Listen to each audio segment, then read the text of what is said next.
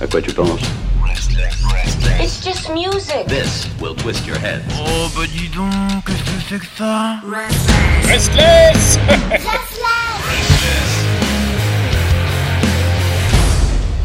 Bienvenue à vous toutes et à vous tous dans ce nouveau grand débat. Bah oui, le grand débat visual-musique.org, c'est euh, sur SLS et bien évidemment euh, dans vos cœurs. Je sais, ah, vous êtes passionnés par tous ces sujets qu'on peut balancer. C'est normal, ça vient tout droit d'un site qui se pose les bonnes questions.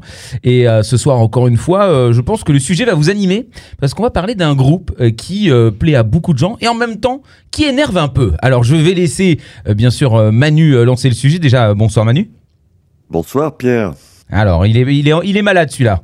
Oui, il a un peu perdu sa voix, voilà. c'est ça de courir nu dans la forêt le week-end, ben c'est voilà. Allez-y mollo sur les champignons, voilà, petit petit conseil. Ne bouffez pas n'importe quoi, ça, voilà. Après, vous terminez enroué, c'est surtout ça. C'est ça, c'est ça. Bah, bravo l'excuse. T'es en soirée particulière, on a bien compris. Euh, alors, euh, avant de présenter notre invité, puisque comme d'habitude nous avons un, invité euh, de prestige, je te laisse présenter au moins le sujet. Bien sûr, bah écoutez, en fait là, il y a un groupe qui est passé chez nous, là, qui est en pleine tournée européenne. Il s'était un peu fait désirer, alors au-delà du Covid, hein, puisqu'effectivement, 13 ans, on séparait leurs deux derniers albums, on va les nommer 10,000 Days et Fear Inoculum. Vous l'aurez compris, nous allons parler de Tool, et j'ai même une question assez cinglante. Est-ce que Tool ne serait pas un groupe surcoté? Ouh. Ouh. Donc déjà là on a des haters qui vont nous, nous, nous kicker. eh, Qu'est-ce qu'ils ont contre Tool ces cons? Allez hop là. Et donc pour euh, nous aider à répondre à, ces questions, euh, tu as invité qui Manu? Bien écoutez, j'ai appelé le spécialiste du Tool, du Ménard James Keenan, euh, de, du mystique, voilà, ce que vous voulez. Mais en fait, quand on pense Tool, il y a un nom qui ressort à chaque fois. C'est Christophe, Christophe Muller, qui va se présenter, qui va nous expliquer pourquoi on l'a appelé lui. Ouais. Bonsoir déjà. Bonsoir. Euh, bah non, je t'ai plus. C'est trop d'honneur. déjà, ah, c'est la classe. merci d'avoir pensé à moi déjà. Euh, bah ouais, bah moi j'ai fait mon petit bonhomme de chemin en tant que fan. Hein. Euh, déjà, j'ai commencé par un site internet euh, qui remonte à l'an 2000. Euh, oh le vieux. Ouais, ouais. Donc je suis ce qu'on appelle un vieux fan de Tool. Euh, donc j'ai commencé par un site internet euh, tout simplement avec euh, ce qui allait à côté, les mailing lists. qui n'existe plus. Si, ça revient à la mode, les mailing lists. Ah, ouais, si, si. ah ouais, c'est vintage. donc il y avait ça. Bon après il y a eu un petit forum, mais c'était compliqué. Bon puis après Facebook, ça, ça a beaucoup mieux marché. Donc j'ai j'ai été contacté quoi. C'est plutôt quelqu'un qui a contacté Camion Blanc pour pour demander s'il y avait un bouquin de prévu sur Tool. Donc euh, Camion Blanc, c'est un éditeur bien connu hein, dans les biographies musicales. Donc euh, non, il n'y en avait pas de prévu, mais par contre, bah, moi du coup j'ai sauté sur l'occasion, je me suis proposé et puis ils ont accepté. Donc c'est cool parce que j'avais rien écrit du tout jusque là euh, et ils m'ont fait confiance. Je les, je les en remercie à nouveau. Et le livre, il est sorti avec difficulté, mais j'ai mis pas mal de temps à l'écrire. Il est sorti en 2010, il me semble, 2009. Et donc c'était Reflet et Métamorphose. Ah, joli. ouais, ouais. déjà, il y le côté déjà euh, que nous allons présenter euh, sur Tool. Bon, puis après, plus récemment, bon, il y a eu pas mal de monde. Hein. là, on en est presque à 3000 personnes euh, sur Facebook, le groupe salivol.fr. Et puis le site internet, je le rappelle à chaque fois parce qu'on pense à Facebook, mais on pense moins au site internet salivol.fr. Euh, donc quelques interviews. Et puis euh, là euh, plus récemment j'étais super content parce que j'ai traduit la biographie officielle de, Ménard. Donc même si ça m'a pas permis de l'approcher plus qu'auparavant mais au moins il y avait quand même une satisfaction d'avoir d'avoir traduit le livre et puis de le proposer au public français parce qu'il y avait quand même de la demande Même pas une petite bouteille de pinard pour dire merci. merci les stars. J'ai quand même eu un, son livre euh, dans, en VO euh, dédicacé, mais bon, c'était ah. dédicacé à l'avance, hein, pas, euh, ah, pas avec un mot pour moi, malheureusement, comme, comme je oh. l'espérais. Il faut, faire comme si. c'est Ménard, hein. ça se trouve c'est son manager qui, qui s'est dit tiens on va lui filer un bouquin, il, nous, il nous gonfle celui-là non, non, par contre, j'étais en oh. contact avec la, avec euh, l'auteur, quoi, la personne qui a écrit le livre avec Ménard, donc euh, ça c'était cool. Oui, ça fait déjà, euh, ça, permet d'en savoir plus et puis de- de- d'avoir encore plus euh, un pied dans, dans la famille, tout le, Ouais. dans ce Ouais, petit voilà. groupe très très petit. Ouais, très- ça, ça a toujours été comme ça. hein. Comme ils sont, ils sont pas approchables. euh, À chaque fois, j'ai contourné. Je suis, je suis passé par les, les artistes, les, les musiciens qui, les ont côtoyés. Enfin, c'est une façon de faire. Qui n'a pas fait ça? Levez la main. Personne ne lève la main. Donc, à- à- avant qu'on me pose la question, non, je n'ai pas interviewé Tool. Non, je ne les ai pas rencontrés. Quoi, si une fois Adam Jones, euh, parce que j'étais placé derrière la, la console euh, au concert du Zénith, mais sinon, euh, Ah, c'est quand même classe. Ouais. Ah ouais, non, attends, c'est déjà vachement bien. euh, ouais, mais bon, sinon, euh, non. Pour l'instant, non. J'espère un Est-ce jour. que je peux t'avouer que moi j'ai loupé une interview avec Tool bah non, ça... Ouais, Ça moi fait mal. j'avoue. Des- Ouais, ouais, vraiment, c'est c'est un des plus gros ratages de ma carrière sur Visual. Un jour, j'ai décidé de pas trop checker mes mails parce que je vois souvent mes mails, etc. Et un jour, je me dis, oh non, pff, aujourd'hui, je fais un peu un break. Et là, je vois un de mes contacts, je sais plus, chez Sony, je vais dire une connerie, qui me dit, voilà, il y a une dispo pour une, une interview de Tool, je crois qu'il passait au Rock en scène ou un truc comme ça. Réponds-moi avant Voilà. 18h. Je vois le mail, il est 18h05. Hmm. Et c'est comme ça qu'on plante une interview. Voilà. Ah, Voilà, ça fait voilà. mal. Eh oui. Ouh, ouh, alors vous entendez, vous Ah ouais. derrière, en train d'écouter le grand débat, Non, bah, vous pouvez insulter Manu, hein, vous pouvez y aller. Ah ouais, ouais, c'est ça, voilà. Fallait leur donner mon adresse.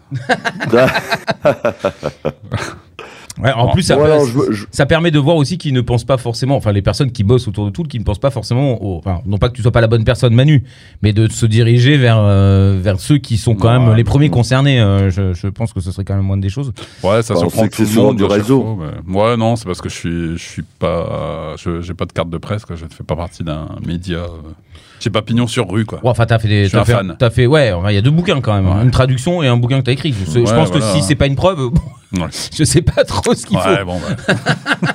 ok. à ce niveau-là quand même. Enfin bon bref après les maisons de disques, hein, voilà. On sait En même temps, euh, c'est à double tranchant parce que quand tu interviews quelqu'un, quoi, sur, si tu tombes sur Ménard, euh, accroche-toi. Je pense qu'il faut contre, avoir un petit peu d'humour. Ouais, ouais ou non. Faut, euh, faut De la prendre sur soi. ouais, Je crois que. Bon. J'ai un ami qui, qui, qui, a, qui, a- qui l'a interviewé pour le magazine, super magazine musical Noise. Oui. Et euh, c'était chaud. Ah ouais. Mais bon, moi je l'ai aidé un peu pour les questions, mais. Non, mais bon, par contre, les autres, ils, ils ont l'air adorables, hein, donc ça doit être super de les interviewer. mais Ménard, non. Bon, il y a déjà un point voilà qui est lucidé donc. Ah non, mais tout le monde le sait. hein. Il y a- il y, a le groupe et il y a Ménard. Ok ok, on va développer ça j'imagine. Ouais. Manu, je te, Ouais. je te laisse euh, lancer euh, justement un petit bah peu. euh, oui, écoutez messieurs, premier point qu'on peut reprocher parfois peut-être à Tool. Moi j'avoue, mon approche musicale n'a pas été évidente avec ce groupe. Quand je repense à mes premières écoutes fin des années 90, ça m'avait un peu laissé de marbre. J'avais par exemple du mal à faire la différence entre les titres. On sait que le groupe aime jouer sur ses transitions, avoir des morceaux très longs, etc. J'avoue que j'étais passé un petit peu à côté de ça. Et j'avoue qu'à l'époque, quand je regardais un peu les forums, j'avais un peu l'impression que si t'aimais pas Tool, c'est parce que tu n'avais pas su saisir les subtilités des titres. Donc j'avoue que pendant très longtemps, déjà, Tool avait une image un peu de groupe intello. Euh, alors on viendra un peu sur les histoires d'imagerie mystique, machin, etc. Mais j'avoue que déjà, tu vois, sur l'aspect progressif, euh, ultra travaillé, etc. du groupe, je trouve que c'est déjà un élément qui est pas évident à aborder quand tu découvres le- le- l'entité musicale. Bah, euh, ouais, le côté progressif, je trouve qu'il est arrivé surtout avec Lateralus hein, en, en 2001. Avant, c'était quand même un groupe un peu plus rentre dedans. Euh, D'ailleurs, c'est ce qui, ce qui a fait leur notoriété hein, euh, dans les festivals, etc. Euh, avec Undertow, c'était quand même plus, Hmm. plus, c'était vraiment des gros riffs à la Melvins. euh. Après, à Enima aussi. Bon, après, c'est vrai qu'il y avait déjà le côté, euh, pas, je sais pas, mystique déjà, mais imagerie euh, avec les artworks, euh, les messages cachés, etc. les, les transitions entre les morceaux. donc ça, ouais, c'était déjà présent. Donc et puis aussi euh, le côté euh, très euh, vraiment a- album avec un thème, quoi. Vraiment une unité euh, sur tout l'album. On peut, on- il faut quoi Pour moi, il faut les, les albums, ça, ils s'écoutent du début à la fin. hein. C'est pas, c'est pas. euh, ok, il y a, il y a Sober, des choses comme ça. Ça, c'est, c'est sûr que c'est le, le morceau qui les a rendus, qui les a rendus célèbres. hein, Mhm. mais, mais bon. Bah D'ailleurs, on en avait de- parlé lors d'un précédent débat. J'avais justement dit, on était, on était revenu sur un peu le mode random. Euh, Est-ce que c'était un mal ou un bien pour la musique et le fait de faire une tracklist bien précise Est-ce que ça flinguait pas un petit peu tout ça? J'avoue que j'avais cité l'exemple d'un pote qui une fois m'avait dit sur le dernier album, c'était 10,000 Days peut-être à l'époque, ou Laterlus, qui bah moi j'ai écouté le dernier tool en mettant random. Et je m'étais dit mais non mais c'est pas possible. Ça ne s'écoute pas comme ça, il y a quand même toute une progression autour de ça, tu as des transitions, etc. Donc j'avoue que déjà, tu vois, il y a un peu ce côté où effectivement, comme tu le soulignais, c'est un peu une composition globale. Et je trouve que c'est pas forcément quelque chose qui est évident. Même à la fin des années 90, début 2000, tu as des morceaux de 6 minutes quand même sur, euh, sur, les, sur les différents albums. Je me dis, bon, faut déjà accepter cette progression-là. Quand tu regardes Denima, tu as, eu Eulogy 8 minutes 25, suivi Mhm. de H qui fait 6 minutes. Tu vois, tu as déjà pris 14 minutes dans les dents, tu as deux morceaux. Et je me dis, mine de rien, cette progression-là, elle n'est pas forcément évidente de prime abord. Donc il y a ce côté déjà qui est quand même euh, progressif, qui est quand même un format qui n'est pas le, le, le, le format le plus, euh, le plus simple d'abord. Je sais pas si vous, comment vous aviez abordé la première fois que vous avez eu l'occasion d'entendre Tool? Comment ça s'est passé pour vous d'ailleurs? C'était il y a longtemps, hein. c'était Undertow, donc euh, c'est sûr que c'est vrai que moi j'ai vraiment, euh, je suis vraiment devenu fan hardcore, c'est avec Enima quand même. Undertow j'aimais bien, mais mais après ça a été euh, la claque avec Enima Mm. en 96. Ouais. Mais ouais, c'est, bah il y a des morceaux longs, mais ce qui est bien, c'est que c'est pas répétitif. Quoi. C'est vrai qu'il y a une, ouais, il y a une progression, donc oui, on peut parler de progressif, mais mais c'est vrai que déjà dans les anciens albums, ouais, les premiers albums, il y avait des morceaux qui étaient très longs. hein. Moi, quand on voit Surdie, euh, par exemple, euh, mais bon, forcément, c'est le morceau qui vient conclure l'album, quoi, qui vraiment. euh, Mm. Ah, mais peut-être aussi qu'on peut, on peut, on peut prendre en compte les morceaux euh, comme s'ils étaient découpés en plusieurs parties. hein. Ouais, donc là, c'est encore du progressif, ok. Moi, je, je trouve pas que Tool soit en vérité si compliqué. Alors après, j'écoute Tool, donc évidemment, euh, j'ai une vision qui est un peu, euh, euh, la mienne, mais je trouve pas que ce soit si compliqué que ça. Je pense que ce qui était compliqué, finalement, c'est que Tool était moins accessible. C'est-à-dire qu'on voyait moins Tool à la télé, quand bien même ça passait quand même beaucoup dans les émissions métal de MTV. Euh, mais c'était moins à la radio, moins à la TV. Donc les gens, comme ils ont moins accès, c'est ça qui les- leur fait peut-être un peu plus peur, non? Ouais. Ah bah il y a quand même les clips ont beaucoup joué pour la pour la notoriété de Tool aussi. hein. Oui. Surtout ceux qui passaient la nuit sur M6. Wow. Ça, ça date, hein. ça n'existe plus. On fait un bisou à. Bisous à M6. non? Voilà. Best, best of trash quand même. Best of Trash, fallait, tout à fait. fallait oser. non mais euh, ouais. euh, donc ouais, il y a, il y a ça et puis. Non, mais c'est la longueur des morceaux, en vérité, euh, Manu. Moi, je, je pense pas que ce soit ça qui puisse faire peur. Pour les Zeppelin, je veux dire, des morceaux euh, qui sont hyper longs, euh, ça n'en fait pas un groupe qui n'a pas fonctionné, hein, bien au contraire. Ouais, bien sûr. Euh, et c'est encore plus particulier parce qu'il y a quand même des passages très psychédéliques et tout. Là, il y a des passages particuliers, mais il y a une puissance, il y a quelque chose qui est lourd. Il y a, c'est à la fois poétique et en même temps très puissant. C'est ça aussi. euh, Il y a un côté après avec l'imagerie qui est un peu euh, mystique ou euh, sexuel peut-être ou sale. Je sais pas trop. euh, ça dépend. ouais, euh, ça dépend de l'interprétation qu'on en ça fait. dépend quoi. si on est pervers ou pas.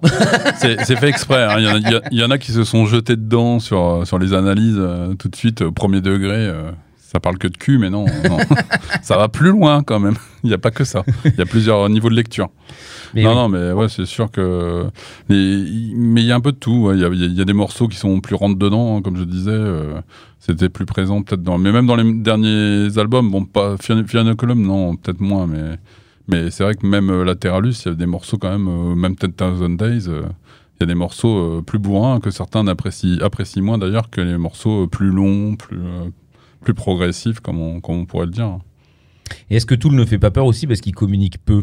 Enfin, je veux dire, il y a quand même pas. Bah. C'est pas un groupe qui dit. euh, Enfin, Bah. par Ménard qui fait des pattes sur Twitter, bon, euh, ou sur Instagram. euh, Mais ça, c'est pareil, hein, c'est des- une image qu'on a d'eux, hein, parce que le côté euh, ne pas communiquer, euh, en fait, ils communiquent, hein, ils font des interviews, euh, ils font des vidéos, ils ont fait pas mal d'interviews écrites, aussi filmées.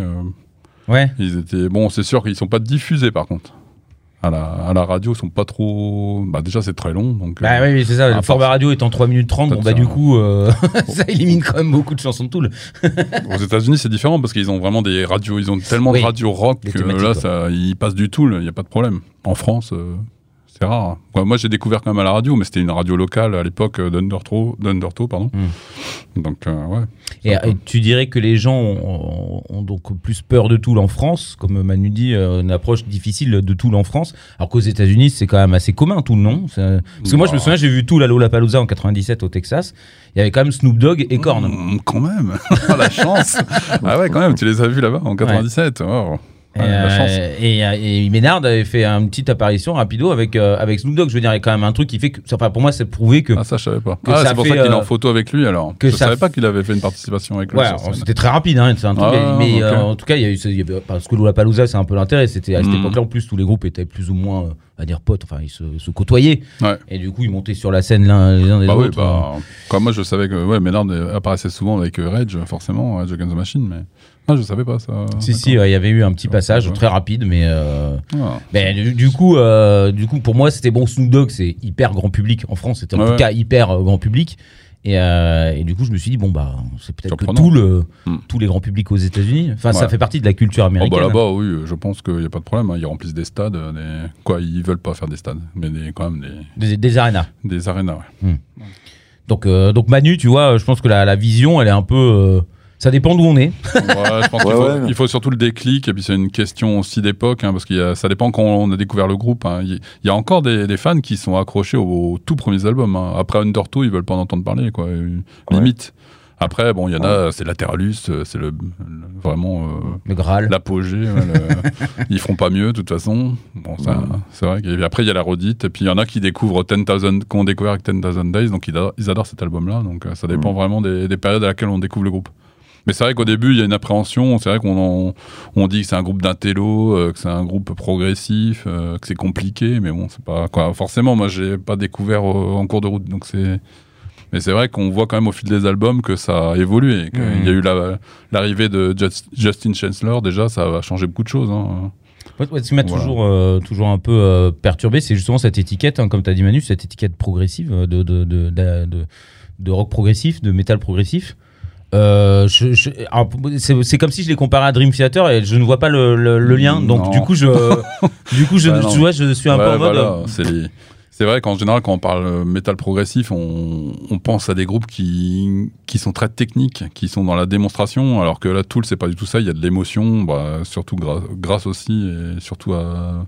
Quoi, pas que à lui, mais Ménard, quand même, avec ses, ses textes, sa voix, déjà, ça change beaucoup de choses. Après, même au niveau musical, c'est vrai que. Moi, je trouve que moi, c'est ça que c'est pour ça que j'ai autant apprécié tout là. Moi, je suis pas du tout dans le. Moi, j'appelle ça la branlette. hein, le- Tous les, gui- les guitares héros là euh, qui jouent euh, dans n'importe quelle position euh, le plus vite possible. euh, pareil pour la batterie, tout ça. Là, ok, ils assurent quand ils jouent, mais c'est pas non plus des. des... Je suis sûr qu'il y a des musiciens qui sont bien meilleurs qu'eux. hein. Mm. Mais, mais eux, ce qui, est, ce qui fait leur force, c'est qu'à quatre ensemble, quoi, ça fait vraiment une unité. Et puis, euh, ils sont vraiment. Il y a de la puissance, il y a de la technicité, mais il y a aussi de l'émotion. Mm. C'est pas simplement de la démonstration. Moi, j'aime pas dans le progressif, c'est euh, quand c'est que de la démonstration. euh, là, il y a vraiment. Il y a, y a des thèmes, il y a, il y a vraiment une progression des, dans l'album. euh, il y a même des rappels, des choses. euh, bon, mais, mais il y a surtout de l'émotion on ressent plein de choses, que ce soit de la colère, euh, que ce soit de la tristesse, euh, des passages plus calmes. Euh, bon, il y a même des morceaux qu'on- que certains trouvent chiants, mais bon, ça, après, ça dépend des, de chacun. hein. Il y en a qui préfèrent les morceaux rapides, donc il- d'autres d'autres qui les supportent pas. Donc, euh, Bon, en gros, euh, Manu, ceux qui euh, ont peur de tout, le- c'est sûr que si c'est Mamie Henriette, bon bah du coup forcément, euh, on imagine bien qu'elle ait peur.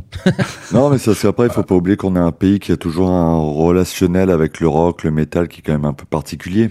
Donc je me dis, un- une personne qui découvrirait tout le maintenant, est-ce qu'elle accrocherait? Nous, on a eu la chance de vivre une période des années 90 qui était un peu dingue et t'écoutais un peu tout et n'importe quoi. T'avais toujours un pote pour te passer euh, un CD ou te faire une play ou une cassette et puis voilà. Et du coup, dedans, t'avais un petit peu de tout. hmm. Donc t'accrochais ou t'accrochais pas. Et puis comme le disait tout à l'heure Christophe, même euh, même ça, euh, 100% trash, 100% trash avec Tool.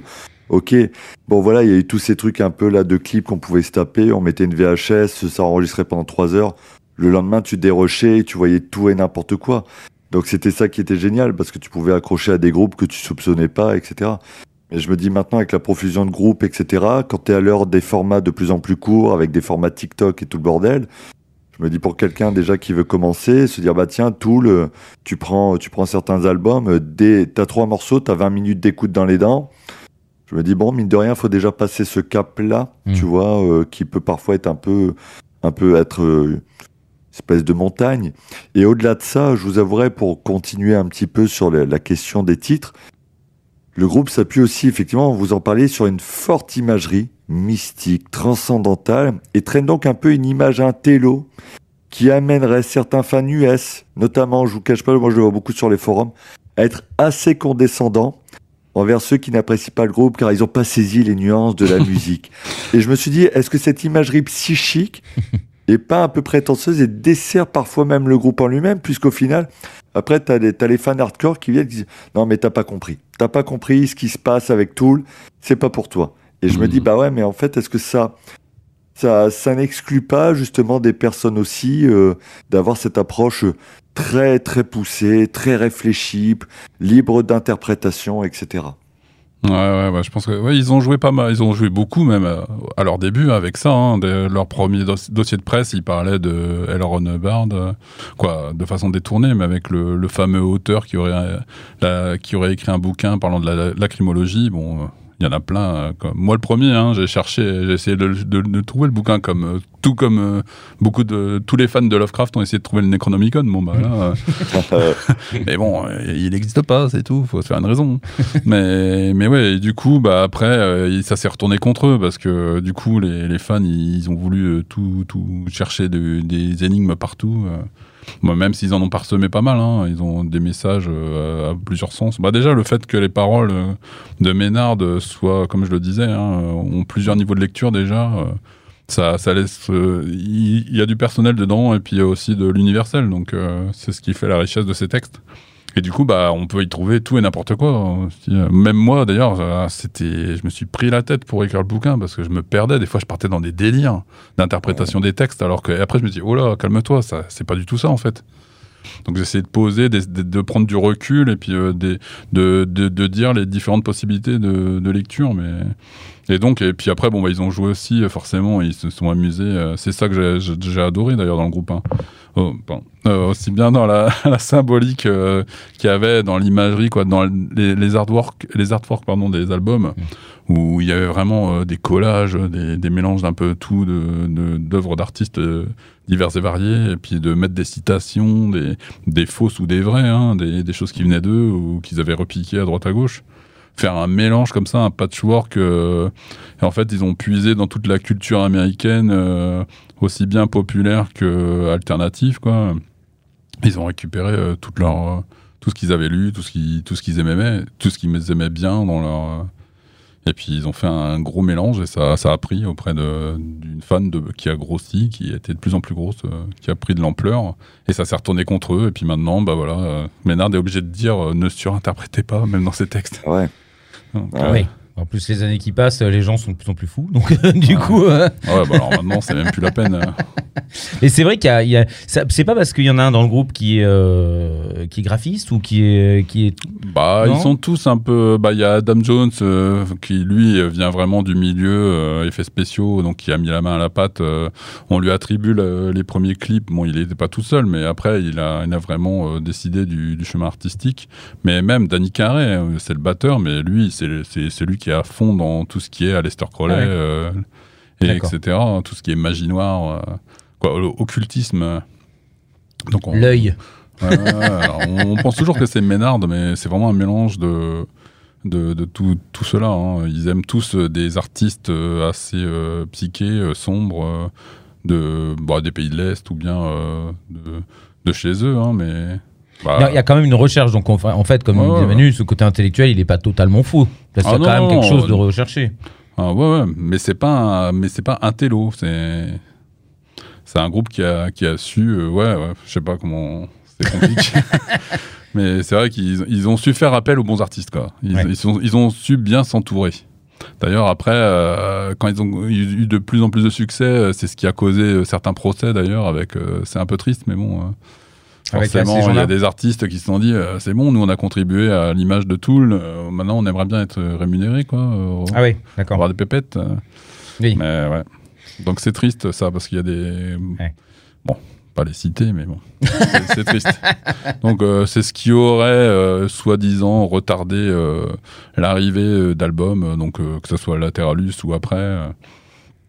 Après, bon, c'est vrai qu'il y a eu des procès, ça c'est sûr. euh, Il y a des traces euh, écrites. euh, Ouais. Ils, ont fa- ils se sont fâchés avec certains euh, collaborateurs, mais C'est des voyous alors.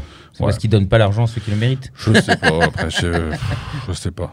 Après, euh, d'un autre côté, ça, la popularité de Tool a donné euh, une visibilité à ces artistes qui n'avaient peut-être pas. hein. donc, euh, Tout à fait. il faut voir euh, Alex Gray, par exemple, euh, tout ce qu'il vend à l'image de Tool. hein. Quoi, en utilisant Oui. le- la, la fanbase de Tool. Hmm. Ça y va, hein, les, les t-shirts dédicacés, quoi, les affiches, les, tout. Les, les plaids, euh, tout. Les plaids Tout- Ah, tout- alors tout ça, je savais pas les chaussettes, les slips, bon, ça c'est ça c'est le côté slip ridicule. avec la tête de Ménard. Ouais, non, ça c'est le côté euh, Ouais, c'est l'Amérique ça après. too much. ça. Ouais, moi pas que en Amérique, hein, mais ouais. C'est le côté. Ouais, J'allais dire, ça- il y avait une ça- très forte relation, effectivement, avec le travail d'Alex Gray à un moment. Il était hyper porté sur le symbolisme, etc. Donc ça ouvrait d'autant plus une porte à l'interprétation permanente des visuels, etc. Parce que tu parlais tout à l'heure, effectivement, des clips sur lesquels bosse souvent, effectivement, d'ailleurs, euh, Adam Jones. Mais quand tu les regardes, c'est ultra barré. Enfin, je veux dire, en termes d'interprétation, etc. Moi, je me souviens, je n'ai pas retenu le quart de ce que j'ai lu à l'époque. Mais en termes d'interprétation et tout, ça partait dans tous les sens. Donc il y a quand même ce côté très mystique euh, de Mhm. l'œuvre transcendantale, de l'individu, etc. qui faisait qu'à un moment, j'avoue, hein, moi, moi j'ai découvert euh, effectivement sur la période euh, un peu avant Lateralus, donc ouais, c'est ça, fin 90. Ouais. Et, euh, et après, quand j'ai vu apparaître les 10,000 Days et tout avec le boulot d'Alex Gray, je me suis dit, ah non, mais là, j'ai complètement décroché du discours à côté, les interprétations et machin. Ce que j'ai retenu, c'est qu'à l'époque, ils ont sorti un album en mode pif gadget, puisque tu l'ouvrais, tu avais des lunettes et tu pouvais regarder ton truc en 3D. Bon, voilà, ça, Ça, c'est Adam Jones. hein. C'est parce que c'était Ouais. une grande marotte de- d'Adam Jones. Il, Ah ouais il était à fond dans les, dans les photos en 3D. euh, donc, euh, Ok. C'est son petit caprice. Enfin, ouais, après, c'est- il a raison. hein. Ça, c'est lui, ça. Après, ouais, bah, c'est- là encore, dans les clips, on retrouve le- les symboles occultes, euh, on retrouve les pensées euh, philosophiques, euh, différents. Bon, c'est vrai qu'à partir de Lateralus, euh, Alex Gray, quand même, il les a pas mal influencés. C'est au niveau de ses écrits aussi sur l'art. Donc, ça, ça, Ah ouais. ça les a fait pas mal triper. hein. Avant ça, euh, bon, il faut dire, hein, faut dire ce qui est. hein. Bah, De toute façon, il en parle dans son bouquin, hein, Ménard. Ils ont fait quand même, ils étaient quand même assez portés sur les expériences psychédéliques. Euh, il est, il est Ouais. quand même allé dans des camps euh, New Age. il est allé chez les Indiens pour Ah oui, faire une petite suée dans un tipi, Ok. tout ça, quoi. Ah ouais. Donc, il était quand même bien. il est allé quand même jusqu'à jusqu'à aller pas avoir un gourou pour bah, tous les concepts qu'il y a dans Anima déjà. Donc, ouais, euh, donc quand comme même, moi, il a terminé en rouée après une nuit à poil dans la forêt et les champignons, pense, c'est ça. Ah, je Ouais, plus d'une fois, je pense. ouais, Ah bah, oui, de toute c'est- façon, on voit, hein, dans, dans les- les premières vidéos sur scène, on voit, on voit qu'il n'était pas dans son état naturel quand même. quoi. Il prenait des trucs, euh, ils s'en sont pas cachés. hein. Ils ont pris des drogues. Quoi. Oui, bon, ça, euh, euh, ça, c'est pas une surprise, je veux dire, Ouais. bon, quel que soit le groupe, mais, le, mais eux, plus des trucs psychédéliques euh, qui les amenaient à, à justement avoir cette espèce de transe. euh, C'est vrai qu'on retrouve surtout dans, à partir d'un certain enfin, moment. Quoi. Là, ils se sont calmés forcément. Ils sont papas maintenant, quoi, pour la plupart. Donc, euh, ils se sont calmés avec l'âge. Mais c'est vrai que. De Sinon, ils toute façon, ils le disent. hein, c'est cité dans, dans l'album Anima. Donc, euh, avec euh, les citations de Bill Hicks euh, qui parle de, de la drogue, euh, qui a, qui a fait de bonnes choses pour la musique. Sinon, on peut balancer tous ces albums. Quoi. Ok, Donc, euh, c'est vrai que je me mais suis bon, jamais, euh, moi je me suis jamais penché euh, vraiment sur le contenu profond du, du truc. J'ai toujours Ouais, aimé mais c'est ça, tout en c'est- surface, moi. C'est ça qui est dommage. Bah, je pense que voilà, c'est ça. C'est pour ça aussi que j'ai voulu écrire le bouquin parce que euh, jusque là, on, on- il y avait que le côté musical. C'était waouh, c'est bien musicalement. Mais euh, moi, je voulais insister sur le côté euh, texte aussi qu'on passait à côté. euh, quoi, il fallait quand même creuser un peu les textes. Les... C'est pour ça que j'ai voulu les, les analyser, les traduire euh, à ma modeste échelle. hein, quoi. Oui, bien sûr, non, il y a pas de.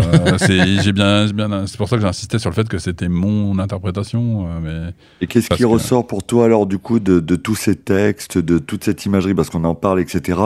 Je pense que tu es sûrement un des Oh, plus bah. à même d'en parler. Qu'est-ce que tu fais ressortir un peu de, de tous ces tous ces textes, de cette imagerie mystique de Tool Bah, au début, c'était assez euh, varié. Quand on sentait comme les influences de certains philosophes. euh. Après, bon, bah, c'est bien connu hein, qu'il y a Carl Jung qui est, qui, qui est très présent, surtout sur Anima. Euh, et puis euh, d'autres aussi, euh, d'autres penseurs, je sais pas comment on peut dire, mystiques, un peu comme Castaneda, quoi, Carlos Castaneda, euh, sur Anima aussi.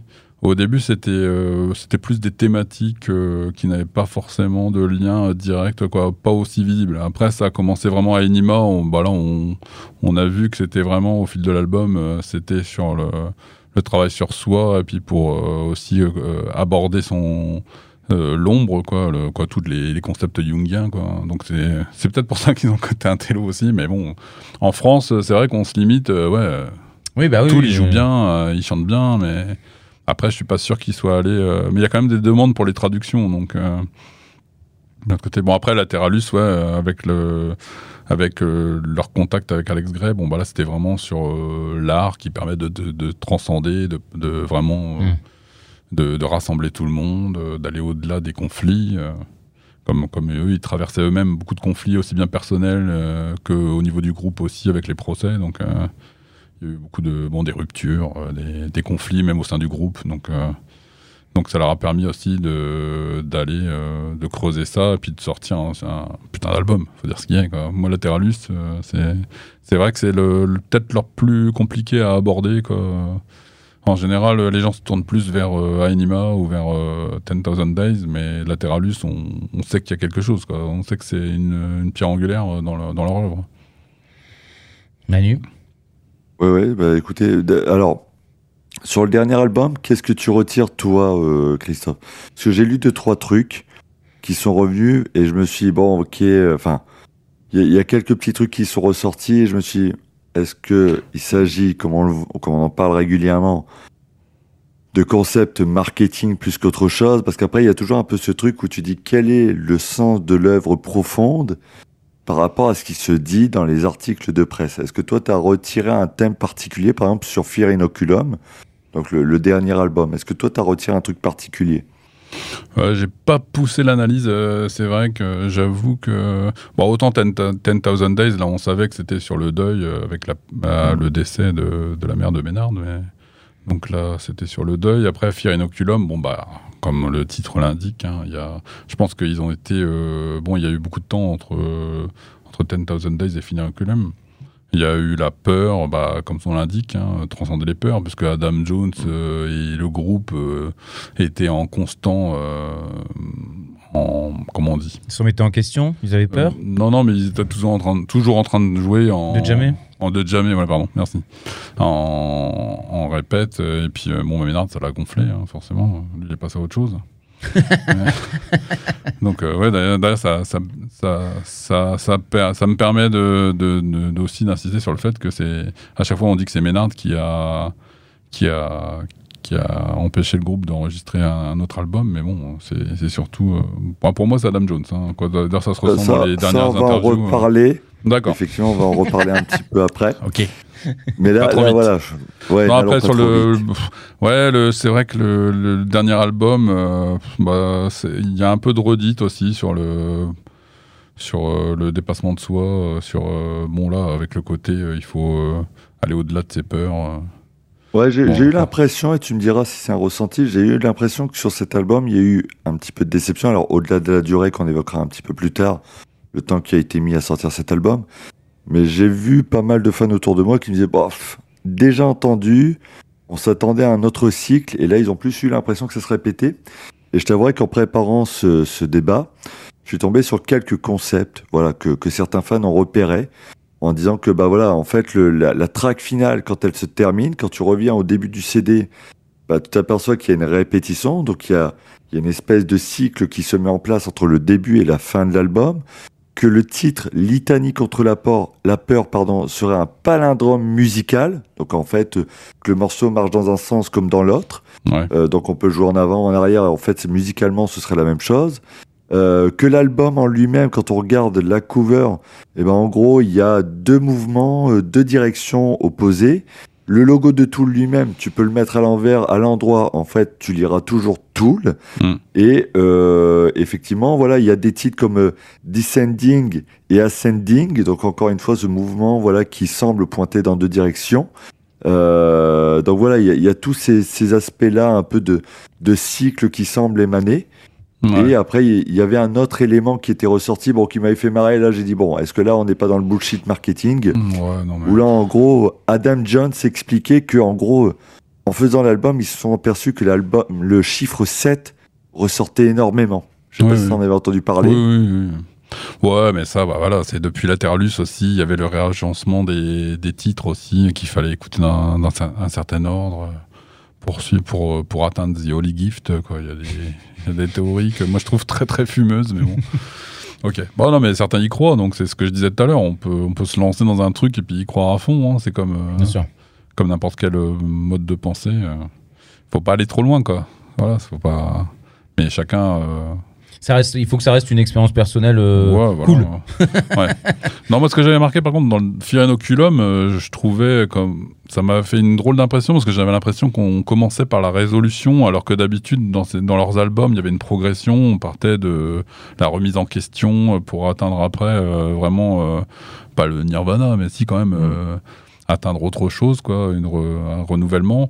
Et là, on a, l'imp- j'ai l'impression dans Fear Inoculum que c'est le contraire. On, commence par, bah, la litanie contre la peur, hein, forcément, qui envoie évidemment à Dune. Pour ceux qui ne connaîtraient pas, mais euh, avec le film qui est sorti euh, récemment, euh, donc c'est, ça, a, ça a eu un regain de popularité. Donc, euh, bah, c'est aussi le mantra là, contre la peur.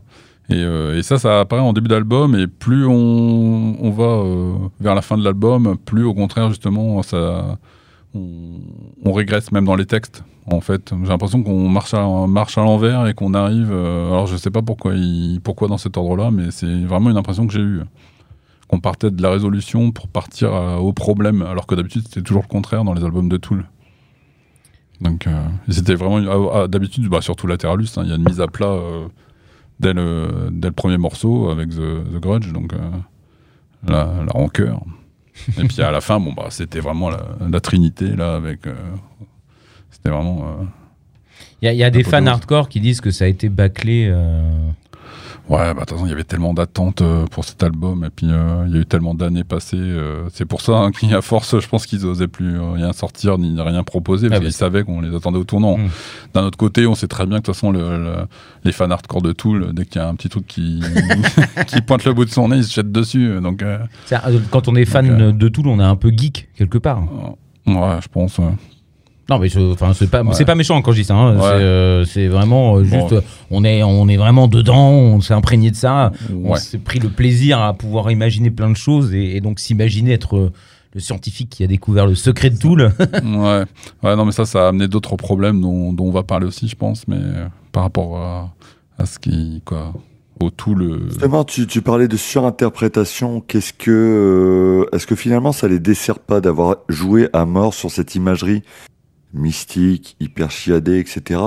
Est-ce que là, maintenant, en 2022, avec tous les conspirationnistes que tu peux trouver sur Internet, Ouais. tous les tous les théoriciens, etc. Est-ce que finalement, tu, tu le disais toi, apparemment le groupe dit maintenant pas la peine de surinterpréter. Ouais. Est-ce que ça s'est pas un peu retourné contre eux finalement? Ouais. Ah ouais, ouais, non, bah, complètement, hein, moi je pense. euh, maintenant, oui, on, on essaie de, de trouver des sens cachés un peu partout. euh. alors qu'il y en en a pas forcément. hein.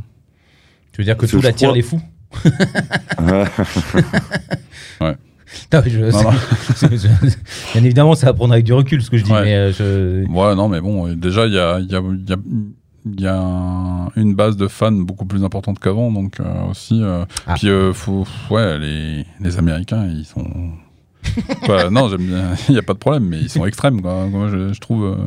Euh, déjà, à l'époque, euh, quand j'ai écrit le bouquin, euh, justement, sur les forums américains, c'était c'était pas, le me- c'était pas le même délire qu'en France. Hein. ouais. Non, ici, on a quand même un peu de recul. euh, On, on, va, Ouais. pas, on, va, on va pas faire un temple pour tout. Le, non, mais là-bas, je suis sûr qu'ils ils brûlent des cierges en, en priant en Ménard. Mais Sainte Ménarde. non, ici, on a, on a plus de recul quand même en France. C'est ça que. D'un autre côté, ce que j'apprécie aussi, justement, euh, bah, de ce que je connais des, des fans hein, sur Salivol, par exemple, c'est que tout le monde. Il y a une bonne entente. euh, contrairement, justement, ça, c'est aussi un préjugé sur les fans de Tool. Hmm. Ils sont casse-couilles. En général. euh, Pour- pourquoi Mais c'est on vrai que- ça, euh, bah, y a beaucoup de. Moi, j'ai déjà connu ça hein, sur euh, des groupes, euh, sur euh, Mike Patton par exemple, ou sur euh, Nails. euh, souvent, il y a des. Parce que c'est des passionnés, c'est tout en fait. Ouais, c'est- juste ça. C'est toujours, euh, c'est moi qui ai découvert ça. euh, Toi, tu connais pas ça. euh, ouais, mais bon, tu connais ce morceau que personne n'a entendu à part. euh, voilà. mais non, il y a pas ça là. Ici, il y a- quand il y a du partage, euh, tout ça, c'est cool. Les, gens discutent entre eux. C'est des passionnés de musique. Ils écoutent pas que tout, justement. C'est aussi euh, au contraire. C'est très varié. Donc. euh, c'est bon enfant. Après, ouais, les Américains, je pense qu'ils partent vite dans des délires. euh, Bah, comme tu dis, ils sont plus nombreux, donc forcément, il y a plus de Ouais, gens aussi, qui sont euh, particuliers. Enfin, plus on est, plus il y a de gens particuliers. C'est une logique. Ouais, mais ouais, les théories sur. Il y, en a, il y, en a, il y en a eu depuis, depuis les débuts du groupe. hein. J'imagine Manu qu'aujourd'hui, effectivement, on doit peut-être lire dans certains, sur certains sites qui font partie du plan, le fameux plan des QAnon, euh, Ouais, avec euh, ces messages euh, qui viennent de, de, de- de l'espace ou je ne sais plus quoi, enfin, parce que j'ai pas réussi à tout suivre, c'était trop compliqué. Et puis j'ai riais trop, donc au bout d'un moment, j'ai laissé tomber. Mais, euh, mais j'imagine que oui, effectivement, malheureusement, certains ont dû les associer à des choses dont ils se foutent, en fait, en vrai. Ah donc, ça ne les concerne pas et ils en ont Mm. rien à foutre. Et du ouais, coup, bah, ça c'est toujours. De toute façon, dès que des groupes ont des succès, euh, ont du succès, euh, déjà on analyse euh, ce qu'ils disent dans les interviews, on, est- on, on interprète aussi leurs propos. euh. Ah, ça s'est retourné contre eux, hein, parce que quand Ménard s'est engagé avec Perfect Circle euh, au moment des élections américaines, on- ça commence à dater. hein. Mais il s'est pris pas mal de, de retours de bâton, hein, donc. oui, oui, oui, oui, c'est vrai. Donc, et puis ouais, et puis quand il y a eu aussi avec le World Trade Center aussi, quand le public gueulait USA, USA, eux ça leur plaisait pas à tout. Donc c'était pas évident de, de gérer Oui. le, le public. euh. Ouais, c'est des moments un peu il délicats. y a des moments comme ça qui, dans l'histoire du groupe qui, qui étaient un peu touchy. Non. Bon, dans l'ensemble, ça s'est bien passé. ils sont encore là. C'est ils- encore là, voilà. et ils font des, ils ont de plus en plus très bons de- concerts. de- des salles de plus en plus grandes. Bon, au regret de certains, hein, c'est sûr qu'ils peuvent pas jouer éternellement à l'Élysée Montmartre, mais hein, en première partie de Rage, mais Aïe, aïe, aïe, putain, ouais. ouais. Ouais, Et voilà, chaque période est belle, moi, quoi, je trouve. euh, moi, j'aime bien euh, toutes les périodes euh, du groupe. hein. Des- C'est intéressant à chaque, euh, à chaque période. Ce sont là, enfin, excuse-moi Manu, hein, je me permets de poser des questions. Ouais, vas-y. Je- moi, j'ai l'impression, encore une fois, je suis tellement pas euh, ancré dans tout le truc que je vois ça en surface, mais j'ai l'impression qu'il y a aussi un, ils se sont assagis un petit peu justement, euh, ils ont adouci ensemble. Quand tu dis, ils sont papa. euh, euh, non, ils, ont, ils, ont, ils ont pris de l'âge. hein. Enfin, je veux dire, à un moment, forcément, tu peux pas faire la même chose à leur âge que quand tu as 20 ans. Euh, j'ai l'impression que même dans l'ensemble, ils se sont un peu adoucis dans, dans la communication, euh, dans les gens qui côtoient. Il y a des gens plus classiques. Ouais. Je, je pense justement à Adam Jones, qui, qui on en avait parlé aussi à l'antenne.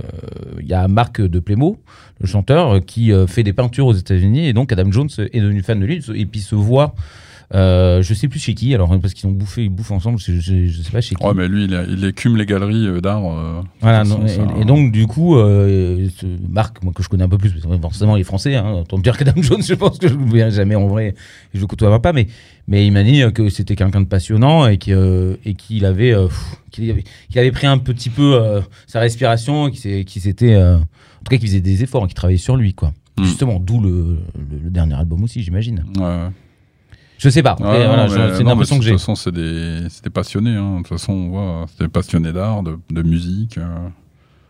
Donc, euh, ils- c'est pour ça, je pense qu'ils sont autant respectés. hein.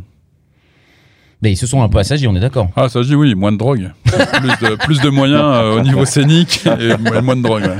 Ça, c'est clair. L'argent ne passe plus dans la Ouais, même euh, non, dépense. parce que ouais, c'est vrai qu'il y a des périodes. on voyait hein, même Danny Carey, il était avec ses potes, euh, je sais pas, je me rappelle plus du nom, Pygmy Love Circus, ça y allait quoi, alcool et tout, toutes les drogues. De toute façon, leurs chansons parlaient que de ça. C'était un projet parallèle. hein, ouais. Hmm, d'accord. Mais ouais, à Hollywood, euh, ça y allait. hein. Oui, bon, après, ils étaient jeunes, ils faisaient euh. Mais même euh, sur des tournées euh, plus récentes, hein, je me rappelle qu'un un pote m'avait dit que Ménard, quand, on le, quand on le voyait avec Perfect Circle à Paris en 2000, euh, wow, il était euh, bien perché, quoi. Il tripait sur les stylos et tout quand il signait les autographes, donc euh, c'était chaud. hein. Bah, même Ménard, hein, euh, pas, pas- pardon, pas Ménard, Adam Jones, quand je l'ai vu justement, il était, il était un peu ailleurs. Il, était, il Ouais, survolait un petit peu. Ouais, là. ouais, alors que c'était juste la première partie. hein. Ah ouais. C'était pendant Mastodon ou je sais plus, hein, sans doute. Donc, euh, ouais, mais bon, après, ça va, c'est pas méchant. Ils sont pas, ils sont pas dans les tabloïds. euh, Ils vont Oui, pas, oui, se, non, ils vont pas se mettre minables. Ils vont pas dire des, ils vont pas sortir des horreurs dans la presse, euh, justement. des Oui, il n'y a jamais eu de grosse, grosse agressivité ou de grosses affaires, à part des, des idées peut-être de temps en temps, mais qui ne leur appartiennent Ouais, qu'à eux en fait en vrai. Donc, c'est euh, ça, c'est ce qui est, je pense que c'est ce qui fait qu'ils sont respectés, euh, ce qui a fait leur longévité, c'est qu'ils ne sont pas euh, miminables euh, quoi, dans les soirées. Alors, ce qui euh, fait qu'ils sont respectés, c'est parce que tu sais que Ménard peut te faire une prise de jujitsu sur scène. Voilà. Donc à partir de là, les mecs, tu les, Ah ouais, tu les cherches alors, pas. Puis alors maintenant, il a, il a, il a un sacré niveau hein, depuis, euh, depuis Ouais. ça. Euh. Mais alors, c'est quoi Excuse-moi, alors là, du coup, je, je, je digresse justement sur cette histoire. C'est- Ça vient de quoi C'est- c'est- Quand, est-ce qu'il s'est mis à ça? C'est un truc. euh, Oh, ça, ça date d'il y a longtemps. hein.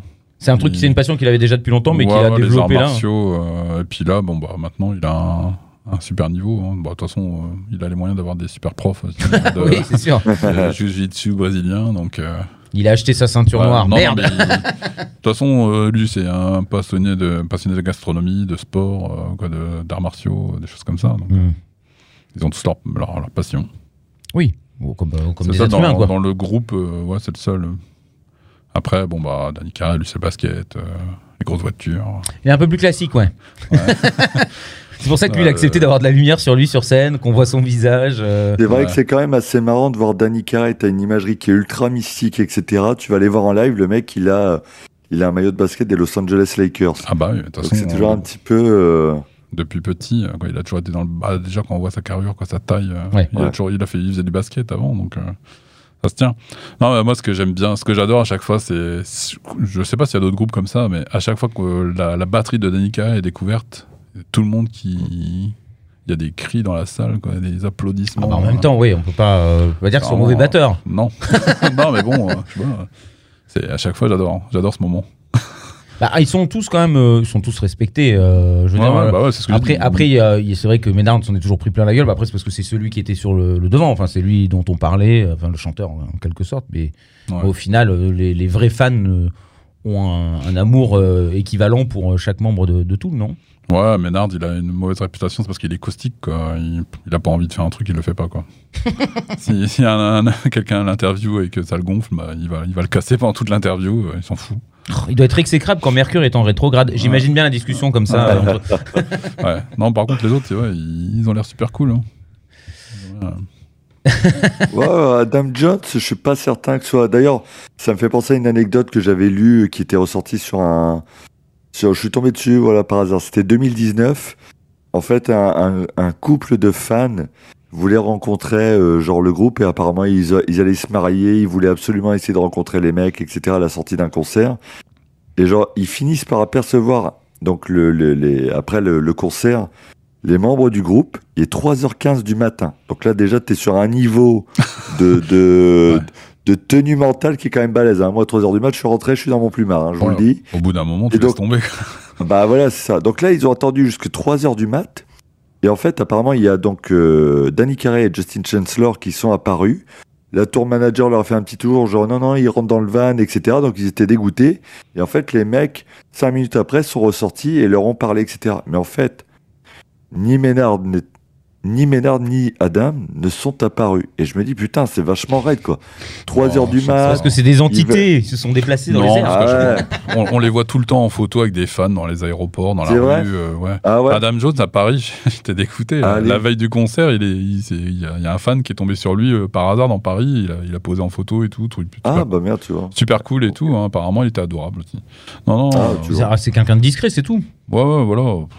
Je pense qu'ils ils aiment pas se mettre en avant, mais Mm. du moment que tu viens pas les emmerder, que tu les agresses pas, que tu fais pas l'hystérique, euh, que tu leur parles calme, tu viens les trouver calmement, euh, ils seront cool avec toi, hein, je pense. hein. Même John C. Chan- Chancellor, hein, pendant le, au Zénith, euh, il se baladait tranquille pendant la première partie, personne ne le captait.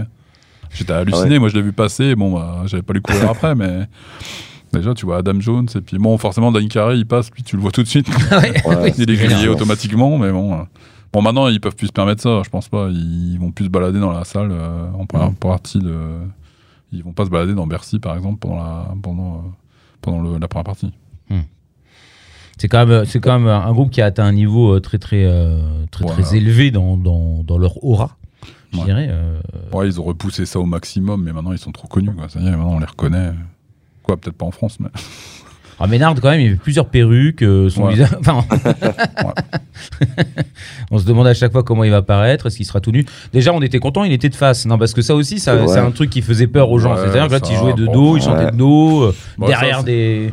Des murs des- Ouais, ça c'est un truc qu'il a repris, j'ai l'impression, à d'autres artistes. Euh, apparemment, il y, avait d'autres artistes que- comme Tricky euh, qui faisaient ça, donc euh, il s'est dit tiens pourquoi pas moi. Non mais au début il s'est mis en retrait parce que ça, ça le gonflait, qu'on parle que de lui alors qu'ils étaient quatre. il voulait vraiment être d'égal à, égal avec les, les autres, avec les musiciens. D'accord. Donc il s'est mis en retrait. Bon c'est vrai qu'il y a eu une période, même avec Perfect Circle, où il était complètement de dos. Ça, ça avait Ombre fait gueuler des ouais, fans. c'est hein. C'était Bah, avec ouais. Perfect Circle surtout où il chantait de dos. hein. Ouais. Avec, euh, avec Tool, il était euh, plus sur une estrade en arrière, bon, pas super éclairé, mais euh, là, il s'est calmé maintenant, il, il gesticule, il est, il est éclairé plus qu'avant. Comme il est revenu en, en avant, parce que de toute façon, il est en joker, donc. euh, Sur la dernière tournée, c'est vrai que moi j'ai été surpris. J'ai même pas demandé de passe photo parce que je l'avais vu avec Poussiver quelques temps avant. mhm.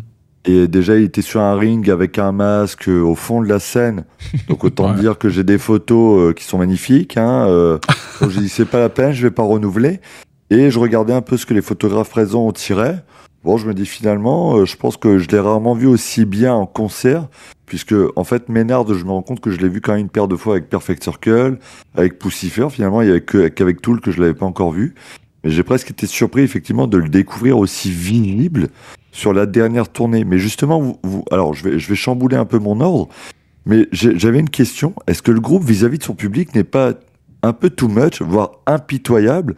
On a évoqué un peu cette problématique où Ménard, effectivement, moi je me souviens avoir lu des interviews où il disait alors moi je veux être, euh, je veux pas qu'on me voit parce que ce qui est important c'est la musique.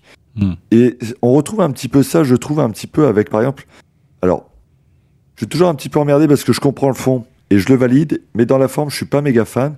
Quand le groupe te dit interdiction d'utiliser son portable, euh, je me souviens que les premiers lives, il fallait pas fumer. Alors ça me dérange pas en tant que fumeur, mais que ce soit portable ou cigarette, le problème c'est que tu étais dans le concert et tu avais tout le temps des mecs de sécu avec des, des lampes ouais. qui éclairait dans le public à la chasse du mec qui fume ou qui utilise son téléphone portable. Donc à vouloir lutter contre un effet qui peut être effectivement relou, bah tu crées un autre effet vicieux qui fait qu'en fait moi ça me pétait les couilles parce qu'en fait t'es distrait parce qu'il y a un mec qui est en train de chasser un autre mec dans le public. Ouais. Et quelque part je me dis putain à un moment euh, t'as payé euh, quand même on va le dire Perfect Circle, tout Mhm. c'est pas les groupes les moins chers. Il y a un moment putain euh, pff, je comprends hein, l'expérience de concert est Mhm. pas toujours évidente avec des portables partout. Mais je me dis, putain, faut être. pas être trop rancunier vis-à-vis du groupe hein, quand tu te Mhm. fais chasser de ton concert parce que ce sont les messages que tu as à chaque début de concert. À Anvers, cette année, c'est encore le cas. Tu as bien sur les écrans. Toute personne prise en train de filmer ou de photographier sera amenée à l'extérieur sans possibilité de retour. Et putain, 75 balles la place. Ouais, bah ça, Ah. ça fait débat, ça fait partie des polémiques. Il y en a qui sont très contents parce que ça évite d'avoir une Ouais. marée d'écran devant toi quand tu regardes un concert et puis euh, d'être dedans, quoi. Même. euh. Mm. Et puis euh, ouais, il y a ceux, euh, ouais, je veux un petit souvenir. euh, c'est pas, j'ai, j'ai, j'ai payé ma place, euh, je me fais virer, c'est pas normal. Mais Une petite photo, c'est pas volé quand même. C'est prévenu. Bon, il laisse la dernière, dernière chanson quand même pour Ouais. aller à fond. Donc, euh, mais c'est vrai que c'est quand même plus sympa de pas avoir tous les écrans euh, sans arrêt devant toi. euh, quand t'es, je sais pas. Moi, euh, pff, moi, genre, moi, justement, il y a des, des gens qui sont là pour ça, qui, qui des photographes professionnels euh, qui, qui prennent des photos du, du concert. Ah, moi, je moi, je suis d'accord avec- téléphone tellement pourri. Non, moi je suis d'accord avec toi, mais je trouve que ça fait un peu vieux con. Enfin, je, moi je me considère comme bah, vieux après, con à voilà, me dire. bah, on est dans une nouvelle génération. Ouais. C'est pas parce que ça me plaît pas que c'est une mauvaise chose. Ouais, euh, Mais en même temps, tout, le monde est, tout monde prévenu. hein. Il y a des affiches partout. euh, Il y a des, des, il y a des annonces euh, audio aussi. Oh, des euh, petits malins qui arrivent quand même à filmer tout le concert. Ouais, hein, ouais, allez. bah, ouais, ouais. Ouais, Après, c'est pas gênant. hein.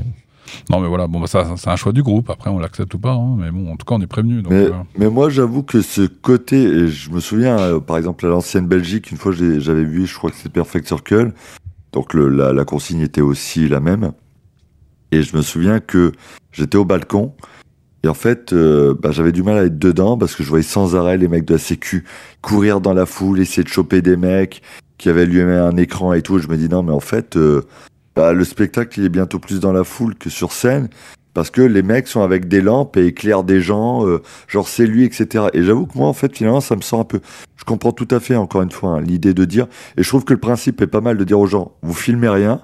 Hmm. Et à la fin, sur le dernier morceau, dire là, vous pouvez vous faire plaisir. À la limite, je trouve que ça, c'est plutôt un bon deal. Et à la limite, ça devrait être quelque chose de plus explicité. Là, on l'a découvert avec Tool. Je sais pas s'il le faisait avant. Perfect ouais, il l'a Circle. fait avec Perfect Circle, c'était pareil. hein, c'était interdit, Ah sauf ouais la dernière chanson. Ah ouais, Mais- tu vois, je me souviens pas de ça. moi. Mais, c'est pas c'est pas les seuls à faire ça. hein. Il y a des artistes. euh, bon, il y a pas mal d'artistes américains qui font ça, qui qui Mm. veulent pas Oui. entendre parler. euh, Il y a Jack White ou des, Ouais, Jack White, comme ouais, ça tout à qui- fait. Et lui, là, ce qu'on là. appelle les pochettes Yonder, si je dis pas de bêtises, Mm. où en gros, tu fous ton téléphone dedans, Mm. ça bloque le téléphone et tu peux pas l'utiliser. Ah bah voilà, bah, c'est encore plus extrême. Ouais, mais bon, ouais, mais au moins, oui, c'est sûr que c'est moins chiant que de se prendre des flashs dans la quoi des torches. Bah, c'est ça. Tu vois, il y, a- il y a un peu ce Ça côté arrivé où... à Bercy aussi. Ah, tu vois, et quelque part, chiant. je me dis, est-ce qu'il vaut mieux pas aller au bout du truc et dire, bon, allez, les téléphones dans les pochettes? Alors après, je Mm. comprends, c'est une logistique, tout le bordel. Mais d'avoir des mecs là qui t'éclairent la gueule parce qu'ils cherchent René à côté qui a allumé son écran. Ouais. Bon, j'avoue que je suis pas certain que ce soit tout à fait le, le- le- le- la meilleure solution non plus. Et, et un autre point vis-à-vis de ça, vis-à-vis des fans, bon, le prix des places, j'ai envie de dire, on sait qu'il est en, aug- en augmentation. Ouais. Quand tu vois le prix des places de Tool, j'ai envie de te dire, tu vas voir les Foo Fighters, tu vas voir Metallica, c'est la même. Oui, c'est pareil. Donc ce serait, ce serait facile de leur jeter la pierre, alors qu'en regard, c'est exactement la même chose. Par contre, ils se sont fait un peu défoncer aux Mhm. États-Unis. Tu vois le truc arriver. où En Ouais. gros, ils ont sorti un vinyle édition limitée Ouais. qui vendait 780 dollars sur leur dernière tournée. Ouais. Donc le LP, je l'ai retrouvé moi sur la tournée aussi présente européenne. Alors il est à 700 euros, sachant que les mecs avaient baissé, hein, si je dis pas de conneries. Et à côté, il faudra m'expliquer ce qu'est un doodle programme vendu 1000 euros. Ouais, ça, Bon. ça par contre, c'est le côté la que- m'a qui m'a gonflé aussi, mais ça a gonflé tout le monde. Mais il y en a plein qui l'ont acheté, donc euh, soit pour le pour soi, soit pour le revendre encore plus cher sur internet, non, sur eBay. euh.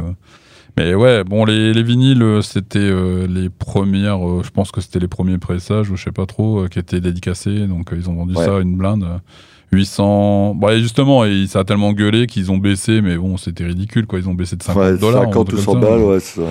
Donc, euh, ah ouais, ça, ça a fait gueuler. Mais bon, après, bon, la- le vinyle euh, simple, en, entre guillemets, il était, il est à- dans les 150 euros, je crois, un truc comme ça, ou un peu moins cher maintenant. Mais c'est vrai que les, c'était réservé en plus aux fans VIP déjà qui, qui dépensaient, euh, Voilà. qui avaient un pass à je sais pas combien euh, déjà, et puis en plus qui devaient payer une fortune pour avoir un vinyle. Donc, euh, limite, tu leur files, quoi. S'ils ont un, Bah pass, ouais, ouais. un pass VIP, ça devrait faire partie du package. Ou bien au moins avoir une ristourne, je sais pas. Après, c'est ouais, sûr que ça fait gueuler. Mais après, c'est. Est-ce que c'est pas parce que c'est des Américains et que ça fonctionne comme ça aussi euh, Mm. Là-bas, il n'y a pas de honte vraiment là-bas euh, Ouais, sur ce genre de choses? C'est le modèle Kiss là. Ça, Ouais, c'est ça. à- Non, non, mais là, je pense que on- après le Covid, euh, bon, ils ont, be- ils ont besoin de renflouer les caisses, je sais pas, ou bien. Vous voulez acheter une nouvelle parcelle avec des belles vignes? pas. Ah, bah, c'est ce que à chaque fois, voilà, ça leur revient à chaque fois dans la tronche. Hein. Il a besoin de, mais c'est pas que Ménard, non? Oui, non, bien sûr. L'argent, il n'y a pas que pour lui, mais à chaque fois, c'est lui qui prend dans la tronche, quoi. Mais ouais, ouais, bah, ouais, bah, le- les posters, les affiches, euh, bon, en même temps, euh, c'est des, c'est des reproductions, quoi. Il y a, il y a une affiche par, par concert, euh, mais après, dès que c'est dédicacé, ça prend des, quoi, des proportions au niveau des prix. Ouais, c'est assez incroyable parce qu'effectivement, tu le soulignais, là, on fait un x5 sur le prix du vinyle. En plus, vinyle, effectivement, j'avais oublié ce détail qui est quand même pas anodin, qui n'est vendu uniquement qu'aux gens qui font partie du, de la Tool Army, hein, si je dis pas de conneries. Plus maintenant, hein, mais au départ, c'était en exclusivité euh, pour eux. Mais maintenant, ouais, non, le vinyle, on le trouve à la Fnac, euh, etc. Mais Bon, là, c'est quand même un peu hallucinant de se dire que tu payes ton truc de fan VIP, c'est quand même pas le truc qu'on retrouve euh, de façon récurrente. Tu payes déjà ton truc VIP à l'année et en plus derrière, on te dit bah ouais, ok, bon maintenant t'as le droit d'acheter le vinyle à 700 balles. Moi, moi, ce qui me, ce qui me gêne le plus là-dedans, c'est de, de me dire que finalement, l'art, il le réserve uniquement à ceux qui ont de l'argent, du coup. Voilà, c'est ça qui me dérange, moi. Donc, C'est que euh, tu- il faut que tu aies du fric pour. euh, Pour pour- quoi. Voilà. Moi, je préfère le, le- le système où justement euh, euh, vous achetez. euh, Je préférais encore une loterie, quoi. Genre, euh, vous achetez et puis euh, bah, dans le lot, il y, y aura Mm. un album dédicacé. Bah, tant mieux, Mm. celui qui l'a, bah, c'est c'est cool Oui. pour lui, quoi. Plutôt que de faire raquer, euh, c'est c'est souvent ceux, en plus, Mais- malheureusement, qui, qui ont des difficultés, qui, qui, ont- qui s'accrochent à ça parce que c'est leur petit bonheur. Et du coup, ils dépensent l'argent qui se Bah, sont surtout qu'on sait très bien que les fans de Tool, quoi, ils achètent tout, quoi, quasiment. Pas moi. moi, non, j'ai arrêté. euh, C'est bon, il faut, avoir les- faut, faut arrêter le délire. Mais non, non, mais bon, déjà, ça a commencé à râler avec le dernier album, hein, parce que tout le monde, a- il coûtait déjà cher. hein. Mais bon, le, le souci, c'est que le, le prix a gonflé en traversant l'Atlantique. Donc, euh, Ouais. moi, je l'ai commandé au States, c'était c'était moins cher, mais. Mais c'est vrai que quand il est arrivé, je sais plus, t'as 80 euros, ou je sais plus, Ah oui. c'était. Il a, il a un peu baissé depuis, mais déjà ça a gueulé, hein, parce que ouais, euh, vendre un album à ce prix-là, c'est une honte. euh. Ils nous prennent pour des vaches à lait, euh, ça se comprend, hein, ça, ça gueule. Mais en même temps, ils ont changé leur, euh, leur façon de faire. Avant, ils mettaient rien sur les réseaux, euh, quoi, sur YouTube, tout ça. Maintenant, ils ont partagé tout de suite les, les titres de l'album sur YouTube, sur les, les différents streamings, alors qu'avant, ils étaient contre. Et en contrepartie, bah voilà, ceux qui veulent l'album, bah, il faut raquer. Bon, il y a eu une version après, on l'a su qu'après, une version un peu plus light euh, qui coûtait un peu moins cher, mais c'est vrai que déjà, ça a été la première euh, levée de bouclier des fans. Bon, Ouais. euh, l'album s'est bien vendu, je pense, il n'y a pas de problème, mais. c'est ça, c'est le souci, c'est que voilà, les, les posters c'est pareil. De toute façon, il y a quelques ricains qui font la tournée européenne et puis qui se jettent dessus dès que les portes sont ouvertes. Donc, Ce qui s'est passé à Paris un petit peu. Ouais, donc ça aussi, c'était, ça, ça a gonflé pas mal de gens, quoi. Là, je regarde un peu le stand de merch. Effectivement, je vois par exemple l'affiche signée, 180 balles. Ouais, bah, Bon, Bah la peau de batterie, hein. 1400. ouais, la peau de batterie. euh, Il y a aussi Ah ouais. les- le, le programme avec les petits dessins de d'Adam Jones. euh, ouais, c'est ça. c'est- Ah ouais, c'est Ah ça. bah si les dessins sont beaux, y a pas, ça. pourquoi pas, mais euh, Mais voilà, 1000 c'est- balles, 1000 Voilà. balles quoi. Putain, c'est. Voilà, pour les fans. les J'ai rarement fortunés. vu des prix pareils quand même sur, sur un stand de merch. Et je me dis, et c'est en ça où je me dis, putain, le groupe est pas un peu raide quand même avec ses, ses fans. Parce qu'il y a ce côté, genre, ne surinterprétez pas. Euh, euh, il y a, j'ai presque l'impression que des fois, il y a une relation avec les fans qui est quand même assez particulière du groupe, quoi. Hmm. Euh, je sais pas si c'est moi qui Ouais, bah, surinterprète. Déjà, les rencontres même- VIP, euh, il y a. Il y a je sais pas combien de personnes, donc c'est plus vraiment confidentiel, mais bon, ça Mm. c'est- c'est aux States, aux- en Europe, il y a- pas. Donc, euh, Non, mais moi, c- moi, ce qui me fait mal, c'est que de toute façon, il, même il y a des fans, euh, je suis sûr qu'ils vont se saigner pour acheter ça malgré tout, euh, oui. même si ça coûte une fortune, ils vont vouloir absolument l'avoir. ils vont s'empêcher de bouffer pour pouvoir Bon, acheter ça- ça, quoi. Moi, la collectionnite, c'est bon, je suis passé à autre chose, quoi. Mais moi, Ouais. je- c'est les albums qui m'intéressent. Mais bon, forcément, j'ai acheté le dernier album, même s'il était cher. euh, Oui, après, t'as as le droit d'être collectionneur. ça, c'est pas le- En vrai, c'est pas le, le- le- c'est ça, c'est pas ça qui, qui est grave. C'est le fait que ça coûte tellement cher que si, euh, si vraiment c'est ton, ton bonus de vie, tout, le, parce que ça fait partie de, de- des éléments Je qui te rendent heureux, euh, tu peux te, te rendre malade de, de, de- payer ça, quoi. 1000 j'aurais- balles. Moi, j'aurais bien voulu l'affiche de Paris, mais Ah oui, bah, Ouais. alors ça, en Mais plus, bon, euh, en plus comme suis- tout est, c'est vendu en deux secondes. je me suis raisonné, quoi.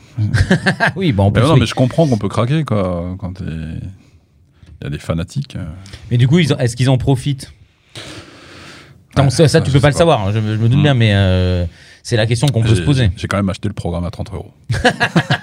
Parce que n'importe- c'est bien parce que c'est Tool. Donc là, ouais, donc, euh, à, ma, à, mon, à mon petit niveau, j'ai quand même craqué. quoi, parce que déjà, un programme à 30 euros, quand même, ça, ça fait mal. Ouais, c'est Ouais, un Enfin, petit programme. hein. Donc euh, voilà. Non, ben voilà. Alors moi j'ai une petite question, on va, on va finaliser un petit peu tout ça. C'est finalement, bon, il y a une, une imagerie sacrée qui, qui peut porter plus ou moins euh, euh, à interprétation. On voit que la relation avec les fans n'est pas la, la, la relation la plus facile. Après je renverrai à ceux qui ont des questions sur le merchandising, la relation, etc. On a déjà fait un débat là-dessus. J'invite euh, nos auditeurs auditrices à aller y jeter une oreille. Je pense que ça résume pas mal ce qu'on a exposé là. En plus, c'était un épisode très drôle. Mais alors, Dernier point, euh, est-ce que l'attente de 13 ans valait la peine entre les deux albums Alors, tu l'as souligné tout à l'heure, hein, Ménard a expliqué à de nombreuses reprises que la sortie de l'album ne tenait pas à lui, puisque c'est vrai qu'entre 2006 pour 10,000 Days et 2019 pour Fear Inoculum, lui, le mec, il a quand même sorti un album de Perfect Circle, a tourné avec le groupe, il a sorti surtout quatre albums avec Pussifer, Hmm. hein, euh, quasi 5, puisque le dernier a suivi celui de Tool un an plus tard. Il explique souvent que bah, c'est les autres hein, qui réenregistrent, qui rejam, qui machin. Et en gros, on, on sent. Voilà, et qu'a priori. Ouais, ouais, en plus, euh, oui, il n'y avait pas une histoire de, de, de, de Oh, disque ouais. dur. Ouais. Il semble où ils ont tout balancé, ils n'étaient pas satisfaits, ils sont, ils sont- Voilà, ouais. ils ont recommencé. Alors justement, le rôle d'Adam Jones semble revenir souvent dans. C'est lui qui est. Qui C'est lui qui fait chier. Ouais, qui fait Ouais, chier. ils ont mis les pendules à l'heure. Est-ce que finalement Adam Jones tire pas un peu le groupe vers le bas avec cette exigence permanente est un album qui sort 13 ans plus tard. Et alors en tant que fan, est-ce que l'attente valait le coup? Moi, Il va j'ai falloir que tu te mouilles. Hein. j'ai- eu du mal à, être subjectif là-dessus. hein. Moi, l'album, je l'apprécie. hein, mais... Non, non, mais il y avait, si je peux me permettre, il y avait déjà eu le problème avec Lateralus. Hein, de son, déjà, ça avait déjà, on parlait de Split déjà. euh, Ah ouais. euh, on, on accusait Ménard parce qu'il avait fait euh, Perfect Circle. C'est à cause de lui qu'il n'y avait pas d'album. Mais en fait, c'est le contraire. Là encore, c'est parce qu'il se faisait chier, quoi. Il en avait marre d'attendre. Donc, du coup, il, a, il en a profité pour faire Perfect Circle qui a, qui a bien marché. Mais bah, Schism, ça parle aussi de ça. hein. C'était les conflits qu'il y avait euh, en interne. hein. Bon, il y, a- il y a eu des procès, mais pas que ça. Quoi. Ça traînait, ça traînait. Ça l'a toujours gonflé, Ménard. hein. Aussi euh, quoi, euh, à un point que justement, bah, il enregistre la plupart de- du chant euh, en Arizona maintenant. Il, il se déplace même plus à Los Angeles, quoi, alors que les autres, Ouais. ils sont toujours en train de jammer dans leur studio. euh. Bon, euh, c'est à peu près le même, je pense, euh, sur Hollywood là, mais mais ouais. euh, donc euh, ça s'est reproduit après euh, avec euh, 10,000 Days et puis euh, encore avec Finir Ino- Inoculum.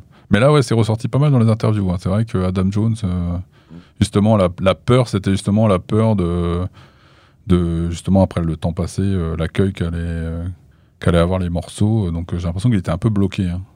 Mais j'avais interviewé une fois Buzz Osborne et puis il disait quand même le, truc qu'il m'avait dit, euh, je leur ai dit qu'est-ce que tu penses de Tool C'est un super pote d'Adam Jones.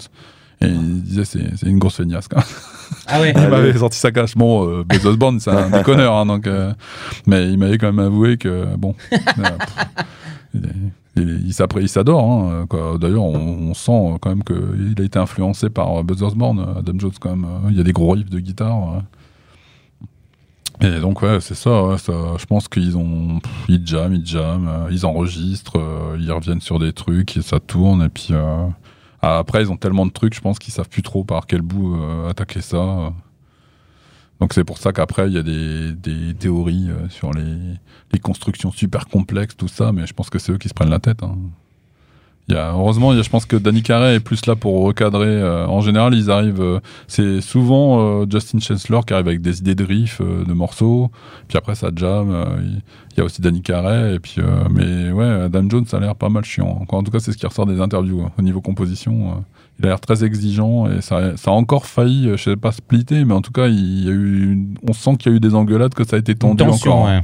À chaque fois, de toute façon, les, les passages de studio, ça a toujours eu, ils ont toujours eu la réputation d'être euh, tendus. Et puis après, bon bah, on n'en parle plus une fois que l'album est sorti, mais ça a l'air d'être euh, des accouchements à chaque fois euh, au forceps. hein.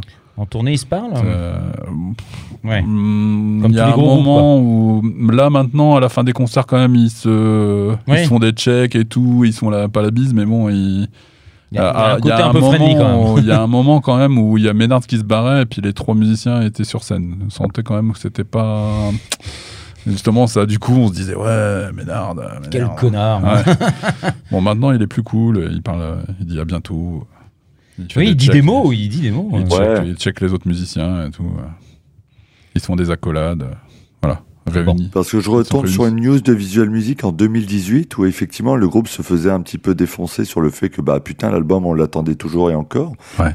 Et Ménard avait amené une réponse carrément en expliquant euh, je vous en euh, je vous en supplie Danny Adam et Justin veuillez terminer vos parties euh, Oui, s'il oui. vous plaît que je puisse terminer la mienne et Mm. euh, finir un peu ce bordel. Et tu dis putain on en était là quoi je veux dire par voie interposée sur internet Mm. les mecs arrivaient à se rentrer dedans. Donc j'ai quand même une petite question euh, pour toi Christophe.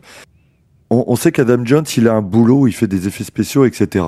Oh, Mais- maintenant, Ah, maintenant euh, j'allais te bon. demander quelle était la part de, de parce qu'effectivement euh, il fait des galeries, des machins, etc. Mais en fait, quelle est la part de temps qu'il a investi musicalement C'est c'est difficile là. non, non, parce que les effets spéciaux, c'était au début, ça. Il y a longtemps qu'il a décroché. Il est parti de, des studios de Stan Winston. euh, c'était Ouais. après euh, les, les blockbusters, là, Jurassic Park, tout ça. Et justement, il a laissé tomber le, le boulot des effets spéciaux pour se consacrer à la musique. Non, non, je pense qu'ils ont chacun des passions. Et puis, euh, ouais, bah, après, bah, de toute façon, on voit, hein, justement, ça doit lui prendre énormément de temps, vu, vu toutes les collaborations qu'ils ont avec les différents artistes. euh, toutes les participations qu'il y a eu au niveau artwork sur le sur le, dernier album et puis sur toutes les affiches. euh, faut voir le nombre d'artistes qui sont impliqués. hein. C'est des artistes différents à chaque fois. Donc ça, oui, ça m'étonne pas qu'ils traînent dans les galeries et tout ça. euh. Ouais, non, euh, il doit y aller cool, quoi. Il doit. Je, sais pas. Ils doivent faire un peu de gratte de temps en temps, ils jamment de temps en temps, ils font des barbecues. Je sais pas. Mais bon, ouais, ils doivent pas trop se prendre la tête. hein. Mais en même temps, c'est bien. Moi, j'ai pas envie qu'ils enchaînent des albums quand il y a, comme il y a tant de groupes là, quand j'achète un album par an ou, ou tous les deux ans là. Et c'est là au moins c'est et c'est de la redite souvent. Donc euh, non, d'enchaîner les albums, moi je m'en tape. On a eu déjà des super albums. Moi, ça m'a pas dérangé plus que ça, qu'il y a eu 13 ans. Hmm. Au moins, on a la chance d'avoir encore un album de Tool et encore des tournées, alors qu'il y a un moment où on se disait, bon, bah, c'est fini, on les verra plus, quoi. Ouais. Bah, ceci dit, là, quand on, moment- quand on est tous allés voir tout le, à l'accord Arena, on s'est dit, bon, bah, c'est la dernière, parce qu'on verrait, euh, bah, la prochaine fois, s'ils ont Ouais. 13 ans, euh, Hmm. ah, peut-être que je serai mort. Peut-être que vous aussi. Ils commencent à avoir de l'âge. Bon, ils ont dit à bientôt, mais bon. euh, en général, ils aiment bien faire une deuxième tournée, euh, quoi, enchaîner deux, deux tournées européennes, mais après, je pense que ça sera fini. hein, quoi. On- ça sera pas les Stones, quoi. Je, je sais pas. On verra. hein. Pourquoi pas, mais. Ouais, il y, a- il y avait d'ailleurs un titre apparemment sur le dernier album. Je salue euh, Thibaut qui est un fan, euh, voilà, avec qui je suis allé voir euh, effectivement tout là Anvers et qui me disait que le- sur le dernier album il y a un titre qui s'appelle Invincible qui revient effectivement sur un vieux guerrier, sur le dernier combat, etc. Et en fait que la symbolique serait en gros que le groupe ne veut pas effectivement devenir une espèce de de caricature de lui-même Hmm. et tourner ad vitam aeternam, etc. Donc a priori effectivement il y a, il y a déjà cette question qui revient. Et on peut se poser effectivement la question de savoir si euh, Ouais. s'il y en aura d'autres. C'est un peu compliqué parce qu'ils ont toujours été comme ça. Ils ont toujours fait des tournées à rallonge. Et puis. euh, c'est vrai qu'ils sont plus longs, par contre, pour faire des albums, mais. Bah, après, ça, tombe, ça tombe plutôt bien, parce qu'on va pas se mentir. Moi, le dernier album, euh, je, je- je- c'est un peu compliqué pour moi. Par Ouais. contre, sur scène, j'ai trouvé qu'il prenait vraiment son ampleur. Mhm. Euh, les morceaux, du coup, moi, je les, ai redécouverts sur scène euh, en disant Ah ouais, en fait, ça, ça envoie quand même bien. Ça, ça, ça donne quelque chose de. Ah bah ouais, parce que il- quoi, on, on voit que c'est pas du, des trucages de studio, quoi. Les mecs, ils jouent, ils jouent, quoi. Ouais, mais du coup, jouer, je trouve ça moins chiant sur Ouais. scène que. Enfin, excuse-moi. hein, Ah je- Ouais, bah c'est le reproche qu'on lui a fait beaucoup. euh, forcément, le dernier album, les morceaux sont de plus en plus longs. Il y avait des morceaux longs avant, mais là, c'est vraiment. Déjà, c'est lent à démarrer, quoi. Ça Ouais. prend son temps et c'est vraiment long, quoi. Mais moi, ça me dérange pas. Mais après, oui, je comprends. On est habitué aussi à des. Avant, il y avait des morceaux qui étaient plus speed entre, qui alter- ça alternait, quoi. Là, euh, ouais. Bah, je sais pas. Peut-être de la musique de vieux, je sais pas. Non, ouais, non, non, c'est possible, hein, ça. on est fan, hein, donc déjà. C'est ce que c'est ce que je disais. Il y, en a qui, qui aiment le Tool euh, bourrin, quoi. Ouais. Il y en a hein, des morceaux bourrins chez Tool. Il n'y a pas que des morceaux intello, quoi. Bien sûr, oui, oui. euh, progressifs, euh, avec des, des cassures rythmiques dans tous les sens, euh, des, des arpèges et machin. Mais ouais, le dernier album, il est lent, quoi. Il est lent, c'est comme ça. Après, ça, ça, sans doute, ça va sans doute avec aussi. Avec euh, non, mais aussi avec la thématique de la thématique de l'album. hein. Donc voilà, c'est comme ça. Moi, j'ai remarqué aussi autre chose, c'est que sur cette dernière tournée, euh, alors les, moi, les visuels, bon, ils, ils sont là, mais j'ai pas été fasciné euh, sur les visuels euh, que j'ai eu avec le dernier album. Ah, moi, le, le rideau m'a gonflé. hein. Mais, euh, mais sur, ouais, alors le, le rideau, bon, quand t'es sur le côté, c'est sûr que ça donne moins d'effet que quand t'es derrière, quand t'es devant. Mais enfin bon, bref, c'est pas, Ouais. c'est pas ça que je, je voulais dire. Justement, j'allais être positif. Mhm. Euh, il y a ce retour des personnages. Euh, Il y avait les personnages rouges avec cette grande bouche, tout ça, parce que moi, c'est ça qui m'avait. euh, je sais que c'est ce qui m'a attiré en tout. Le- quand j'allumais la télé sur MTV 2 ou sur MTV à l'époque de, Dan Bangers Ball ou de, Mm. de- je sais plus comment s'appelait les émissions, bref. Et il y avait ces petits personnages avec ces espèces de, de machins qui sortaient des yeux et Mm. tout. Ah, à chaque fois, ça me dégoûtait, mais en même temps, ça, ça m'intriguait. je restais accroché parce qu'il y avait quelque chose de formidable qui se passait. Cette espèce de mutant, d'extraterrestre. Ouais, ouais, ça- le corps qui se transformait, bref, euh, qui se découpait, euh, les clous dans les yeux, bref, euh, Mm. euh, assez fou. Et là, euh, donc, je me disais, c'est bizarre, il n'y a plus ces personnages. Et, et là, donc, du coup, sur l'écran, il y avait ces personnages rouges, et j'ai fait Ah ah bah tiens, il y a un retour de, de ce genre de, de visuel. Et j'avoue que j'étais ravi parce qu'en plus, ils sont très beaux, toujours intrigants hein, avec euh, leur, leur nouvelle forme, etc. Je trouve ça dommage qu'ils aient pas utilisé ça plus tôt pour euh, cette sortie d'album parce que je pense que ça m'aurait euh, peut-être euh, amené à mieux réfléchir l'album et mieux l'écouter. Euh, ce qui est bête, hein, je sais, c'est pas forcément le truc, le système le plus intelligent, mais c'est comme ça que je fonctionne. Euh, Est-ce que ces visuels euh, ne Ouais, prouvent pas là, quelque part qu'il y a une envie ou en tout cas une libération qui s'est effectuée On s'attendait à plus de clips, hein, c'est bizarre, il y a Oui. moins de clips qu'avant. hein. C'est vrai qu'avant, il y avait Ouais. toujours un single avec un clip euh, qui, qui en foutait plein la gueule, quoi, en plus de découvrir le morceau. En général, dans les singles, on avait du mal au début. Mais à chaque fois, ils étaient un peu. euh, ouais, tout ça pour ça aussi. Bah, pas comme s'ils avaient eu c'était 13 super ans beau. pour faire un clip, hein, mais bon. Ouais, bah là, puis là, voilà, ils en font un, c'est pour un, un, un- un super En vieux plus. morceau pour Opiate Ah, euh, qui ressort pour l'anniversaire, donc ouais, Ah, c'est un peu bizarre. Mais bon. Ouais, par contre, pour le coup, il est, il est bien, bien trash, quoi, le, le clip. Ah, J'ai pas regardé, j'avoue. Ça, avec des effets spéciaux qui, qui, qui font numérique, mais qui ne le sont pas, donc c'est impressionnant. hein, mais... Mm. mais ouais, on retrouve. euh, bah, de toute façon, dans le- au niveau visuel, ça a toujours été barré, hein, mais aussi. euh. Et donc, Et ouais, bah. sur, le ouais, live, euh, sur le live, un peu comme toi, Christophe, effectivement, le groupe apparaît sur les peut-être trois, deux ou trois morceaux, je ne sais plus, derrière un rideau sur lequel effectivement sont projetées des images, etc. J'avoue qu'en fait, au début, je trouvais l'effet un peu sympa, mais quand ils ont ouvert le rideau. Hmm. j'ai trouvé que ça, ça cassait la distance que le rideau mettait de façon inconsciente. Et quand ça s'est réveillé, je fais Ah non, en fait, j'aime bien voir le groupe que je suis venu écouter. Donc finalement, j'étais pas mécontent qu'ils aient effectivement ouvert ce rideau. Bon, il y a aussi le fait qu'on je- était assis. hein. Ouais, ouais, ouais, ouais, euh, c'est vrai que ça, ça- c'était aussi. Ça aidait pas à rentrer dedans. hein. Le rideau, plus le fait d'être assis. euh, après, Ouais. moi, quoi, au- à, à Bercy, quand tout le monde s'est levé, là, vraiment, j'étais dedans. Après, c'est, quoi, on voyait, ça y est, le, le groupe était parti. Ouais, ouais. Ouais, c'était la même problématique. On voit qu'en gros, les places ont été vendues. Vous, tu me dis si je me trompe, mais je pense que ça a été vendu pendant la période du Covid. Et donc, j'imagine qu'à l'époque, on se disait. C'était la raison évoquée, en tout cas. places.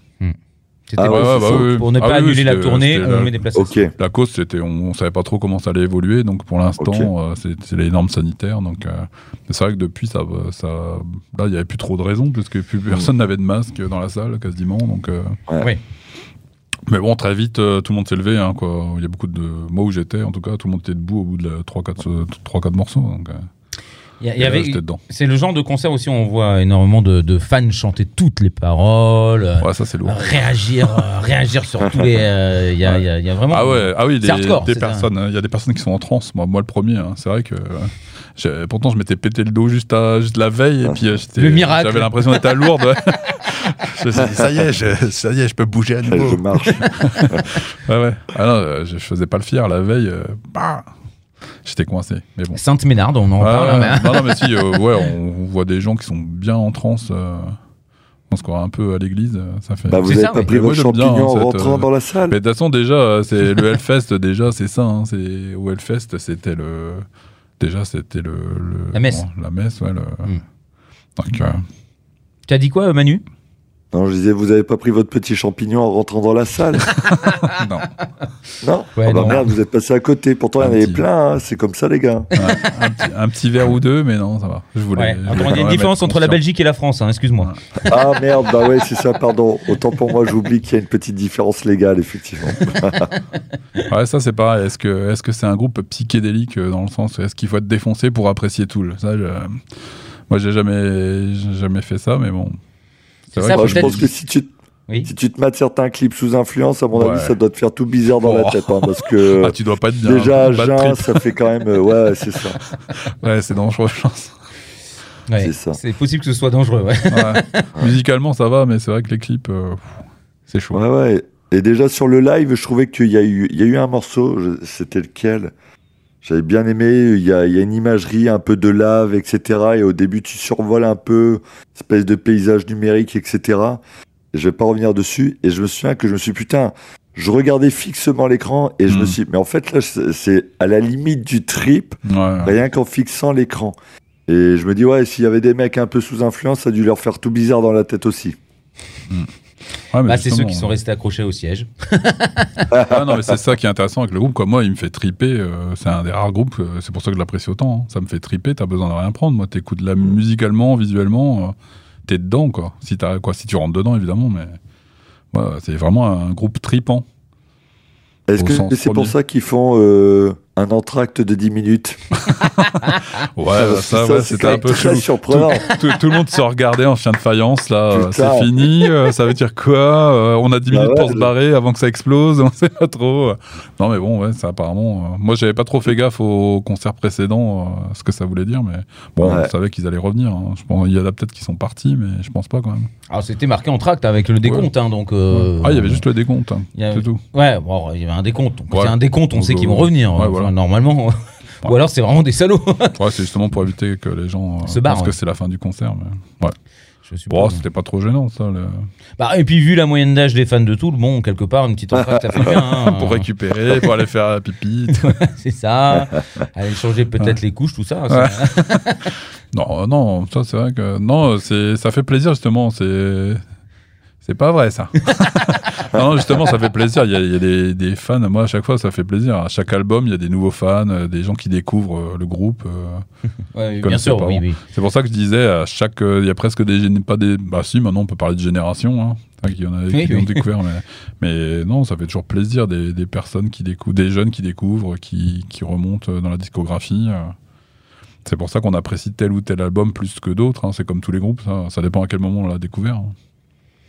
Non, bien sûr, non, mais je plaisante. hein. Ouais. J'ai beaucoup, j'ai beaucoup de respect pour les fans. Il y a des groupes de euh. vieux aussi, hein, mais. Oui, après, il y a un moment, il faut euh, savoir arrêter de faire de la musique aussi non, pour ceux euh, qui, qui sont très vieux. Dont Non, mais justement, j'avais un peu peur de ça. C'est que justement, euh, Finoroculum, euh, 13 ans, tout, tout le monde pensait qu'on allait les oublier. Bon, non, quand même pas. Mais, mais je pensais que, ouais, que ça, ça aurait pu être un groupe pour vieux, quoi, pour vieux fans. Il y a des groupes comme ça. hein, a des- bon, je vais pas les citer, mais on, on voit quand même que le public, c'est surtout des personnes âgées qui traînent leurs enfants, peut-être. Mais.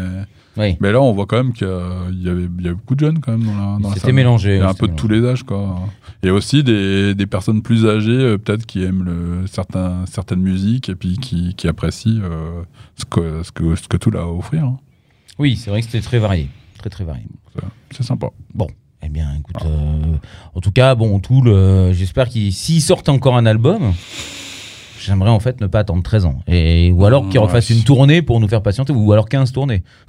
bon, à chaque fois, Danny Carey est le plus optimiste. hein. il dit toujours Ouais, on a plein de morceaux, on va sortir un bientôt, mais bon, moi, ça, ça prend plus, là. Déjà, il fait le coup à chaque fois. donc, euh, ouais, non, c'est plus crédible. Ah ouais, ils avaient pas annoncé qu'ils allaient sortir un EP. euh. Il me semble aussi qu'ils avaient annoncé genre on a sorti l'album, on va partir en tournée, mais en fait on est capable de sortir un petit EP histoire de pas patienter. Bah on Ouais. l'attend encore, hein, Ouais, cet bah, EP, je crois. que- il devait, à la base, il devait faire un film genre The Wall. Il y a, Ah ouais, il y très long, il y a très longtemps, hein, c'était euh, dans les années 2000. Après, il y a aussi le, il y a un album live aussi qui devait sortir. On n'a jamais vu. Il y a des, bon, les clips, n'en parlons pas. hein, Il y en a plein qui étaient annoncés et puis qu'on a- dont on n'a jamais vu la couleur. Donc, euh, pff, ouais, à force, euh, non, mais bon, voilà, faut, faut prendre ce qui, ce qui nous offre et puis voilà. Ouais, c'est ça. Pendant la pandémie, euh, nous n'avons plus de contrat avec une maison de disques et ils pourraient créer un nouvel EP pendant la pandémie. Bon, au final, euh, on l'a jamais vu sortir, hein, le machin. euh. Ouais, non. Il est venu, il est venu ça tout va. aussi vite qu'il est parti.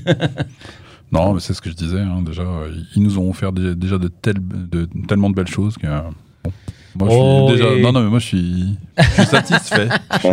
C'est- cet, Voilà. cet homme nous vend je, bien pense tout. à- hein. je pense ça avec philosophie maintenant.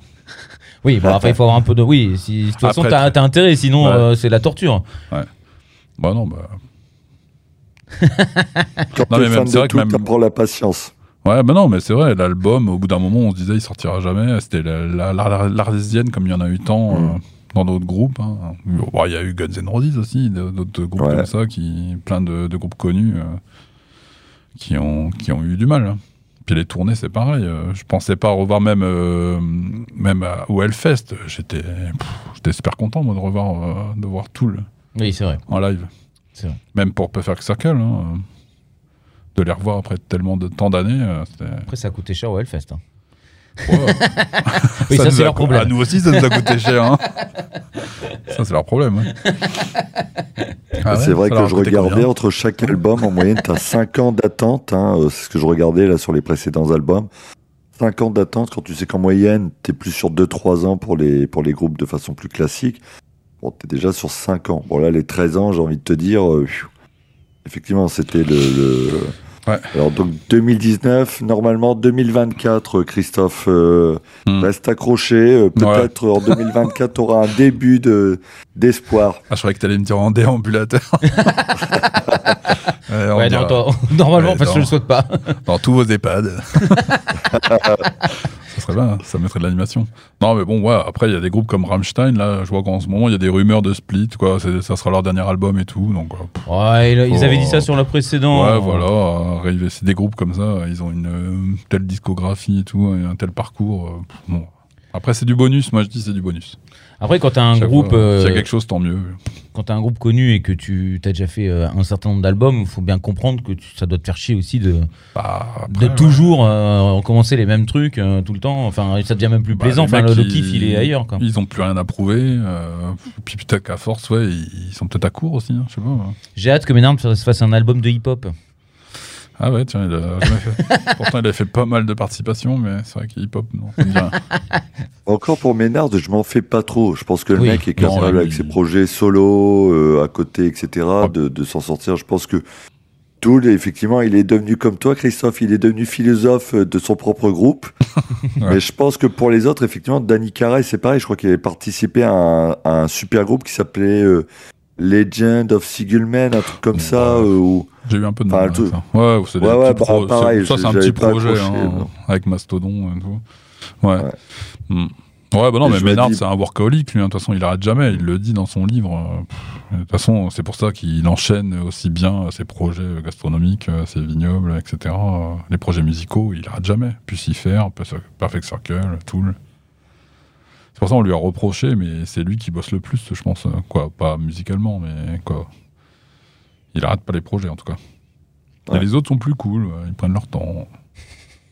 C'est un groupe à deux vitesses. et puis euh, ils- souvent ils font des petits projets, euh, c'est comme Justin Chancellor, il fait, il fait un projet avec un Polonais, donc que personne connaît ici, euh, qui quoi, ouais, inécoutable pour moi, mais certains apprécient sans doute. hein, mais ouais, souvent c'est c'est des projets plus confidentiels. Bon après Ménard forcément c'est Ménard, donc euh, dès qu'il fait quelque chose, euh, c'est parole d'évangile. euh. Mm. Mais il y, a- il y a pas mal de gens qui n'aiment toujours pas Pucifer. hein. Ouais. Bon, ça dépend quel album. Ouais. Moi, La même. je trouve que c'est intéressant, hein. surtout les derniers là, c'est c'est de mieux en mieux je trouve. Ouais, les derniers, c'est oui. Plus simple à Ouais, écouter voilà. les derniers quand même. Non, mais au début, c'était plus un projet pour déconner, quoi. Ouais, on sent. C'est vraiment vaudeville et tout. Euh, là, les derniers, c'est quand même plus léché, euh, c'est quand même plus New Age et tout. euh, c'est- Moi, j'avoue que je les ai pris au sérieux avec le. Comment il s'appelait cet album? Money Shot. Ouais, J'avoue que Money Shot est un excellent album. Mm. Donc, effectivement, je trouvais que c'était. Avant, ouais, effectivement, c'était un petit peu délirant. J'avais du mal à accrocher avec le délire.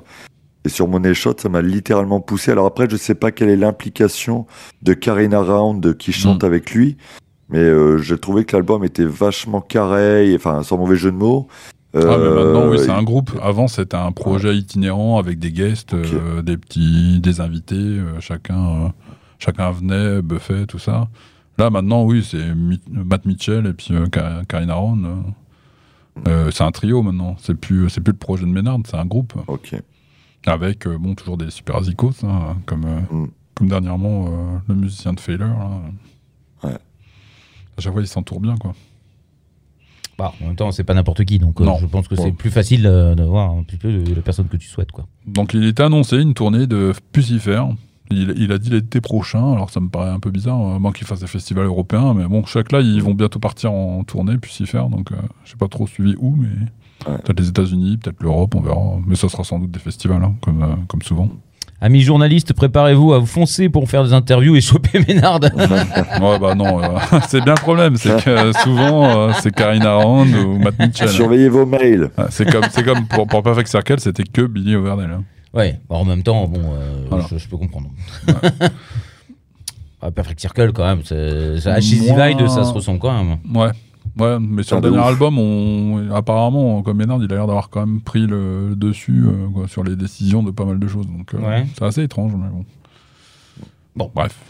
Soit, Voilà. soit. Bon, alors, Voilà. du, du coup, Bon. encore des questions, euh, peut-être euh, parce non, que- non, non, écoutez, on a fait le tour. Hein. euh, la- la- la voilà, l'idée c'était de savoir si effectivement Tool était un groupe surcoté. Hein. euh, On n'a pas répondu. ok. Non. Il n'a pas répondu. C'est la, la, c'est la conclusion. Alors, Ouais, bah, Est-ce que, est que le groupe va vraiment marquer euh, l'empreinte, euh, l'époque musicale dans laquelle il a évolué, d'après vous? Est-ce que voilà, Tool euh, mérite ce statut un peu que lui confèrent ses fans de groupe sacré avec une imagerie ultra travaillée, des morceaux ultra léchés, etc. Voilà. L'intellectuel Est-ce qui que- ne plaisante pas. Bah, en tout cas, on voit bien qu'ils sont respectés, euh, ils sont cités euh, par euh, pléthore de groupes. Donc, ça, de ce côté-là, il n'y a pas de problème. Après, oui, on retiendra pas les fans, je pense. Moi, j'aimerais bien qu'on oublie le côté interprétation qui part dans tous les sens, mais, le groupe en lui-même, oui, c'est bon, il, il a fait son empreinte, même si quand on en parle autour de soi, souvent les gens connaissent pas, mais, mais on voit bien que dans le milieu musical, quoi, pour les mélomanes, Mmh, euh, pour les dans le milieu professionnel, euh, bah ils ont eu quand même des Grammys, ils sont, ils ont quand même eu des, des prix, ils sont, ils vendent euh, pas mal d'albums quand même. Bon, c'est sûr que c'est pas, euh, c'est pas un morceau de dance qui va cartonner sur euh, en streaming et tout ça, mais mais bon, c'est quoique parce que à part, si je dis des bêtises parce qu'ils ont explosé les ventes quand ils ont mis leur catalogue en streaming, Ouais. donc donc Ouais. non non bah oui, de toute façon c'est tout le, c'est bon, ils ont ils ont plus rien à prouver. hein. Ah, c'est sûr que là, quand je regarde un peu les titres populaires sur Spotify, t'es quand même à 80 millions d'écoutes, 74 millions, 70 millions. Bon, pour un groupe qui fait quand même, on va dire, un registre qui est pas quand même le plus, le plus simple à aborder, C'est sûr. t'es quand même sur des gros chiffres. On va pas se le cacher. Mm. Oui. Donc, euh, Ouais, non. Ouais, donc euh, pour moi, euh, non, moi, ils sont pas surcotés. Bon, et où est-ce qu'on peut se procurer le vin de Ménard? Il est bon, moi, ou pas? Parce que déconner, J'ai toujours hein. pas goûté. ah, c'est le problème, c'est qu'à chaque fois, il faut l'importer. Donc, euh, soit, soit avoir la chance de, de se rendre là-bas, ou bien. euh, Ouais, il a aux pas un vignoble euh, gigantesque, donc du Non. coup, il en a pas des, des Et- millions de bouteilles. Quoi. pour l'importer, c'est un peu compliqué, et ça coûte cher. Donc, euh, Bon, puis s'il arrive et qu'il est pas super. euh, ouais, ça, je. Je suis pas un grand connaisseur. hein. Ah bah, comme j'ai pas goûté, je ne peux pas savoir. J'avais essayé de la pâter comme ça pour le faire venir. Je voulais, je voulais qu'il fasse une rencontre au musée du vin à Paris, mais ça n'a pas marché. Le salon des vignerons, Ouais, parrainé par Ménard James Keenan. Ouais. Mais c'est ça qu'on veut, porte de Ah, Versailles. non, mais il- il avait fait ça aux États-Unis, donc je me suis dit, tiens, il y a le bouquin, euh, ça serait sympa qu'il fasse la même chose en France, mais non. Je pense- Ouais, mais t'as oublié, t'as oublié le petit PS, Christophe. Please come, there will be saucisson. Ah, là, là, là, là, tu l'aurais tu l'aurais eu. ouais. Bah, en ce moment, il tripe sur les cornichons, je sais pas. Il a, il lancé une production de cornichons. Non si- Ah putain. Ah ouais, non, mais tout y pas passe. Bah, les pizzas. Ah, mais là-bas, c'est la folie. Hein. Il, a des, il a des chaînes de restaurants, quoi, des camions de pizza. Mais c'est des- ouf. Ah ouais? Ah ouais, non, mais c'est. Ah, ça, il, a, savais il, a, pas. il a- il a acheté plusieurs restos et tout, euh, gastronomiques. euh, non, c'est gros business. euh. Donc de la pizza, il, a, mais il a- gastronomique. il a investi. non, mais il a investi dans. Il a beaucoup d'employés et tout ça. hein, pas, Oui, ah bon, ça après truc, c'est le principe de toutes les personnes qui gagnent de l'argent. Il faut qu'ils diversifient un petit peu leur Ouais. business pour que Non, ça marche. c'est vraiment une passion. hein. Ouais. Il est, il est souvent interviewé dans les, dans les, maga- dans les magazines euh, vraiment du, du milieu. Euh, les magazines professionnels, euh, que ce soit. Tant qu'il est pas tout nu magazine. Je quand même pas, moi je savais pas qu'il y avait un cornichon magazine, mais bon. Non, non. Non, non, mais là, en ce moment, euh, dernièrement, il s'est fait un délire sur les réseaux sociaux avec plein d'images, avec Pickles. Je sais pas. je- Ok. Voilà. Bah, c'est Ménard, c'est Ménard. Faut pas chercher. Il a trouvé. Donc ouais, bon après surcoté, euh, bah ouais, il y en a plein qui, qui trouvent le groupe surcoté, hein, parce que forcément, euh, il y, a, il y a une sensation de rejet par certains. euh. Ouais, moi mon groupe il, il est meilleur, je connais mieux et tout. euh. Mais bon, donc je sais pas ce que vous en pensez. Non, alors surcoté, bon, du moment qu'il y a euh, des gens qui sont extrêmes, euh, oui, ils sont surcotés par ces gens-là. Mais après, euh, en vérité, les fans extrêmes ne sont pas si nombreux que ça. Il y en a beaucoup, mais c'est quand même pas la majeure partie des fans. On, on sait bien, je veux dire, toi, toi, le premier, tu peux le savoir, t'es un fan. Je- je- J'aime beaucoup le groupe. Je, je peux dire que je suis fan parce que je me suis intéressé à toute leur carrière, que j'écoute. Je suis toujours extrêmement heureux de pouvoir en écouter lorsque je prends le métro, etc. Donc je- je- j'estime que pour moi, c'est ça être fan. Quand tu, tu reviens sur le groupe et que tu l'écoutes régulièrement. Euh, bon, on n'est pas, euh, on n'est pas des hystériques, quoi. Enfin, je veux dire, et puis, je pense que si on va euh, effectivement sur sur ton site ou sur le- les forums Saliva, etc., on, on côtoie des gens merveilleux. C'est le, il y a pas de, il y a aucun souci. Donc du coup, euh, je, je- pense que c'est juste surcoté par des, des, des gens qui sont un peu hardcore, et qui sont fanatiques. Bon, il y en a, il y en a dans tous les domaines. Euh, la tool permet d'avoir une réflexion. Je pense que c'est intéressant. C'est un jeu qui est intéressant aussi, la réflexion, d'imaginer ce que ça veut dire, etc. C'est toujours un jeu qui est rigolo. Faut prendre ça plus légèrement qu'en se disant que qu'il y a une science de ouf et que ça va nous emmener vers les étoiles ou je ne sais quelle connerie. Euh, ouais, non, je, pense- je pense qu'au final, euh, oui, c'est des intellos, mais euh, enfin, c'est des intellos, c'est des gens cultivés, pardon, c'est différent, des gens très cultivés. Ce n'est pas une insulte. non, pas du tout. hein. Mais euh, c'est des gens euh, très cultivés euh, qui, qui aiment, qui sont curieux et qui, qui aiment bien, voilà, l'art, la culture, tout ça. Et donc tu, ils jouent avec. Et puis c'est, c'est un jeu et c'est compliqué de faire des jeux qui sont valables euh, là-dessus. Donc euh, c'est pour ça aussi que ça met du temps. C'était très long pour avoir cet album. C'est vrai que c'est pas l'album qui m'a fait bander, je vais pas mentir. Mais après, euh, je je leur veux pas. Enfin, je veux dire, je- c'est Ah, pas, c'est pas la fin du monde. Enfin, on a les autres albums, on peut, on peut, on, a les, on les a vus en live. euh. Enfin, il y a plein de choses. Voilà, je, je pense qu'il faut pas non plus euh, trop en demander au groupe. Et puis, c'est des gens normaux. hein. Donc, il faut les laisser vivre aussi un petit peu. Alors, ils sont euh, peut-être surcotés pour justement pour peut-être pour certaines personnes qui qui apprécient la musique très sérieuse justement. Donc peut-être qu'ils sont surcotés euh, pour pour certains euh, mélomanes qui pensent que tel artiste est beaucoup est bien meilleur et bien plus fort techniquement, etc. Des gens qui pensent que leur pensée est la bonne. Je sais pas. Moi, je pense. euh, Ben après, après, en vérité, Manu, ta question, tu la poses, mais en, en vérité, t'aimes bien Tool. Oui, oui, bah, bien sûr, hein, effectivement, je, je reste amateur du groupe. hein. Mais c'est vrai que voilà, j'avais une. euh, Des déceptions, on a Euh, bien je- compris. Non, euh, j'avoue que le dernier album, je suis un peu comme toi, je suis resté un peu en dedans, donc je suis pas méga, euh, voilà, je suis pas retourné beaucoup dessus pour l'instant.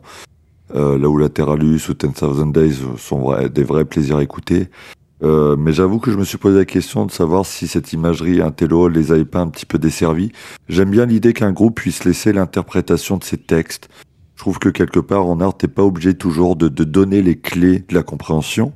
Le problème, c'est que bah, parmi les fans, il y a des gens qui sont accaparés à cette réflexion-là et qui ont tendance à vouloir imposer leur point de vue. Et du coup, je trouve que du coup, bah, ça met une distance avec toute cette imagerie qui est pourtant intéressante, qui laisse encore une fois le droit à chacun d'interpréter. hein. C'est des choses qu'on retrouve chez de nombreux groupes. hein. Il y a des, textes alors plus ou moins alambiqués. euh, Genre Billy Corgan est un vrai, un vrai champion du genre euh, à te sortir des théories fumeuses, comme quoi il y a des concepts albums. Les Smashing Pumpkins, bon, j'avoue, je les ai jamais vraiment trop perçus. Enfin bon, faut être ultra spécialisé et pourtant, je pense être assez fan du groupe. Mais j'avoue voilà, je trouve que là, on est sur la branlette intellectuelle. Là où Tool s'appuie sur une imagerie assez forte, qui ouvre aussi la voie à l'interprétation. Bon, je pense que c'est bien de pas confisquer la réflexion et de laisser aux gens le, le- le droit, ben, effectivement, de s'accaparer les choses et de d'interpréter de telle ou telle manière. Mais c'est vrai qu'il y a une grosse intellectualisation. J'ai eu l'impression que l'apogée était un peu avec Alex Gray. Alors peut-être parce que j'ai mon ami Thibaut qui était lui très très très très porté sur tout ça. Mais du coup, j'avoue que moi, ça me faisait un petit peu décrocher. Et je me suis dit, euh, est-ce que le groupe a besoin de ce vernis intellectuel pour faire valoir sa musique? Euh, Je pense que c'est pas une volonté d'être intellectuel, c'est juste Non. que ça les fait kiffer, c'est tout. Ouais, non, parce qu'il y a aussi Ah. des, il y a, il y a plein de, de références de très sur la culture populaire, donc euh, il y a, il y a pas de volonté d'intellectualiser, non, Mm. c'est un mélange de, de plein de choses, hein, un melting pot. Et puis après, c'est un travail qu'ils sont obligés de faire puisque c'est tout. Ouais. je veux dire, ils vont pas nous sortir un album euh, sans rien. je veux dire, un truc Ouais, comme voilà, ça. il faut quand même, euh, ouais, il y a quand même un fond, il y a, il y a, il y a Sinon, des il thématiques. s'appellerait Chevel. J'aime bien euh, Danny Chevel, justement, Oui, très, il très, est très tool, hein, justement, hein, par certains, Ben ouais. dans certains passages. Peut-être pour ça, hein, c'est vrai que. Mais je veux dire, c'est une approche beaucoup plus simple, mais on est clairement sur les. Alors, on va, on va on se rapproche énormément des sonorités de Tool. Hmm. On est même parfois confondant, mais il n'y a pas ce vernis, euh, j'ai envie de dire, de réflexion, Ah de bah, ils sont C'est beaucoup plus léger, euh, science-fiction. Ouais. euh, Oui. C'est très sympa. hein. Ah, ah non, moi j'adore C'est Chevel, hein, je suis un très très grand fan de Chevel aussi. hein, donc, mais c'est quand même, c'est un groupe qui est plus pour la, là pour, euh, pour euh, comment dire, euh, je vais dire un truc qui peut paraître moche, mais dans moi pour moi c'est pas moche, mais dans la distraction, c'est on est content de les écouter, c'est joli, on passe un bon moment, on a une histoire, on peut étudier le truc, mais on n'est pas non plus On va pas de- creuser, quoi. Non, on va pas. euh, c'est pas le, le- le- le groupe qu'il faut se mettre en intraveineuse pour pouvoir vivre ce qu'ils font, quoi. Mm. Donc, on, c'est, on, j'adore Chevel. Hein. Bon, j'ai pas eu la chance de les voir, je crois. Je, je ne pense pas. Mais, euh, mais bon, c'est pas Tool. Tool, ils ont un devoir maintenant. Je pense qu'il y a aussi un devoir. Donc, c'est peut-être ça aussi, tu vois, qui prend du temps euh, pour, pour faire les choses. C'est-à-dire que. bon, pff, je viens réfléchir à des, des- des concepts, euh, surtout s'ils prennent plus de temps de drogue. bon, bah, les idées C'est peut-être pour, ça que c'est peut-être pour ça que c'est aussi calme hein, sur, les- sur le dernier album. Peut-être aussi. Quand même moins de choses de speed. Ah non, mais il y, a- y a plein de, il y a plein de raisons, il y a plein de choses. Je pense qu'après, euh, euh, voilà, c'est des artistes qu'on peut respecter pour leur carrière. Je pense que leur carrière, elle est, euh, elle est quand même impressionnante. Et puis, euh, belle carrière, bien remplie. euh, voilà, euh, je pense qu'ils sont, moi, pour moi, ils ne sont pas surcotés. Non. Je pense que c'est euh, euh, peut-être un jeu que les gens aussi aiment bien avoir parce que bon bah la rançon de- du succès c'est Voilà. que bah il y en a qui en font des kilos et d'autres qui leur crachent à la gueule. Bon bah écoutez euh, Bon, ça, c'est pour tous les groupes. hein. ouais, bah dès que tu marches. Voilà.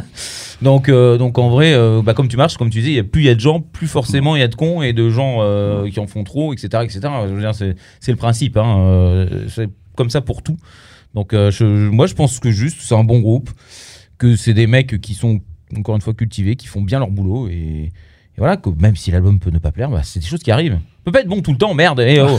Ah, et puis après, il faut quand même avouer que Tool a quand même une sonorité très particulière. Je veux dire, dans le sens. Ah bah ils ont leur où, son, euh, Mm. voilà. Ah, ils ont un son à eux, hein. ça c'est- clair. ouais. ça c'est sûr. On peut On- pas leur enlever ça. preuve, Je pense que dans fois, le on- paysage musical, Mm. ça reste quand même quelque chose de très, euh, très identifiable. Ah ouais, à chaque fois on dit ça sonne comme du Tool. Ouais, on Ouais. dit pas, on va pas dire le contraire, on va pas dire Tool, ils ont pompé euh, quoi. Bon, parfois il y a des influences quand même euh, musicales, même eux, hein, mais forcément. Ah, mais ça, ils peuvent Mais pas passer à côté, oui. Ils ont leur son, quoi. Comme ouais, c'est reconnaissable euh, parmi euh, beaucoup. Ils ont leur style. Bon, bah bon, Voilà. voilà, c'est bon, On ça va. oh, J'avais envie de leur cracher à la gueule. Ah bah c'est bon, voilà, c'est bon, c'est un bon groupe. Vous allez pas me casser les. Hein voilà, merde. voilà.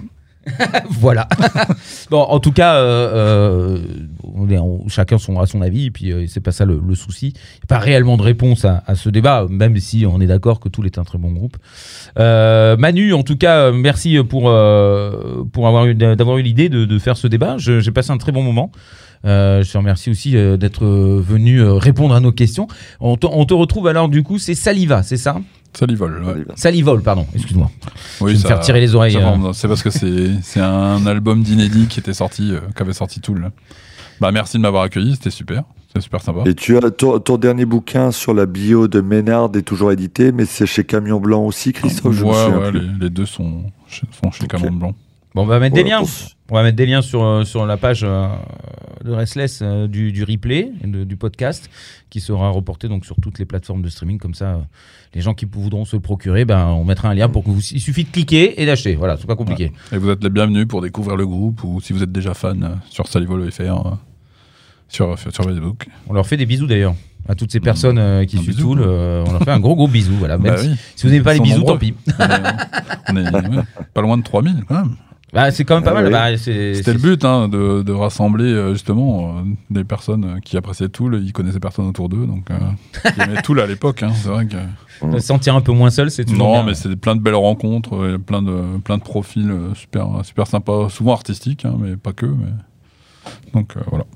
Salival. Hmm. Voilà, sur Facebook, on tape juste Salival et on trouve. Salivol FR, ouais, en général on trouve facilement. Très bien. Bah, Sinon bah, il y a le site internet salivol.fr.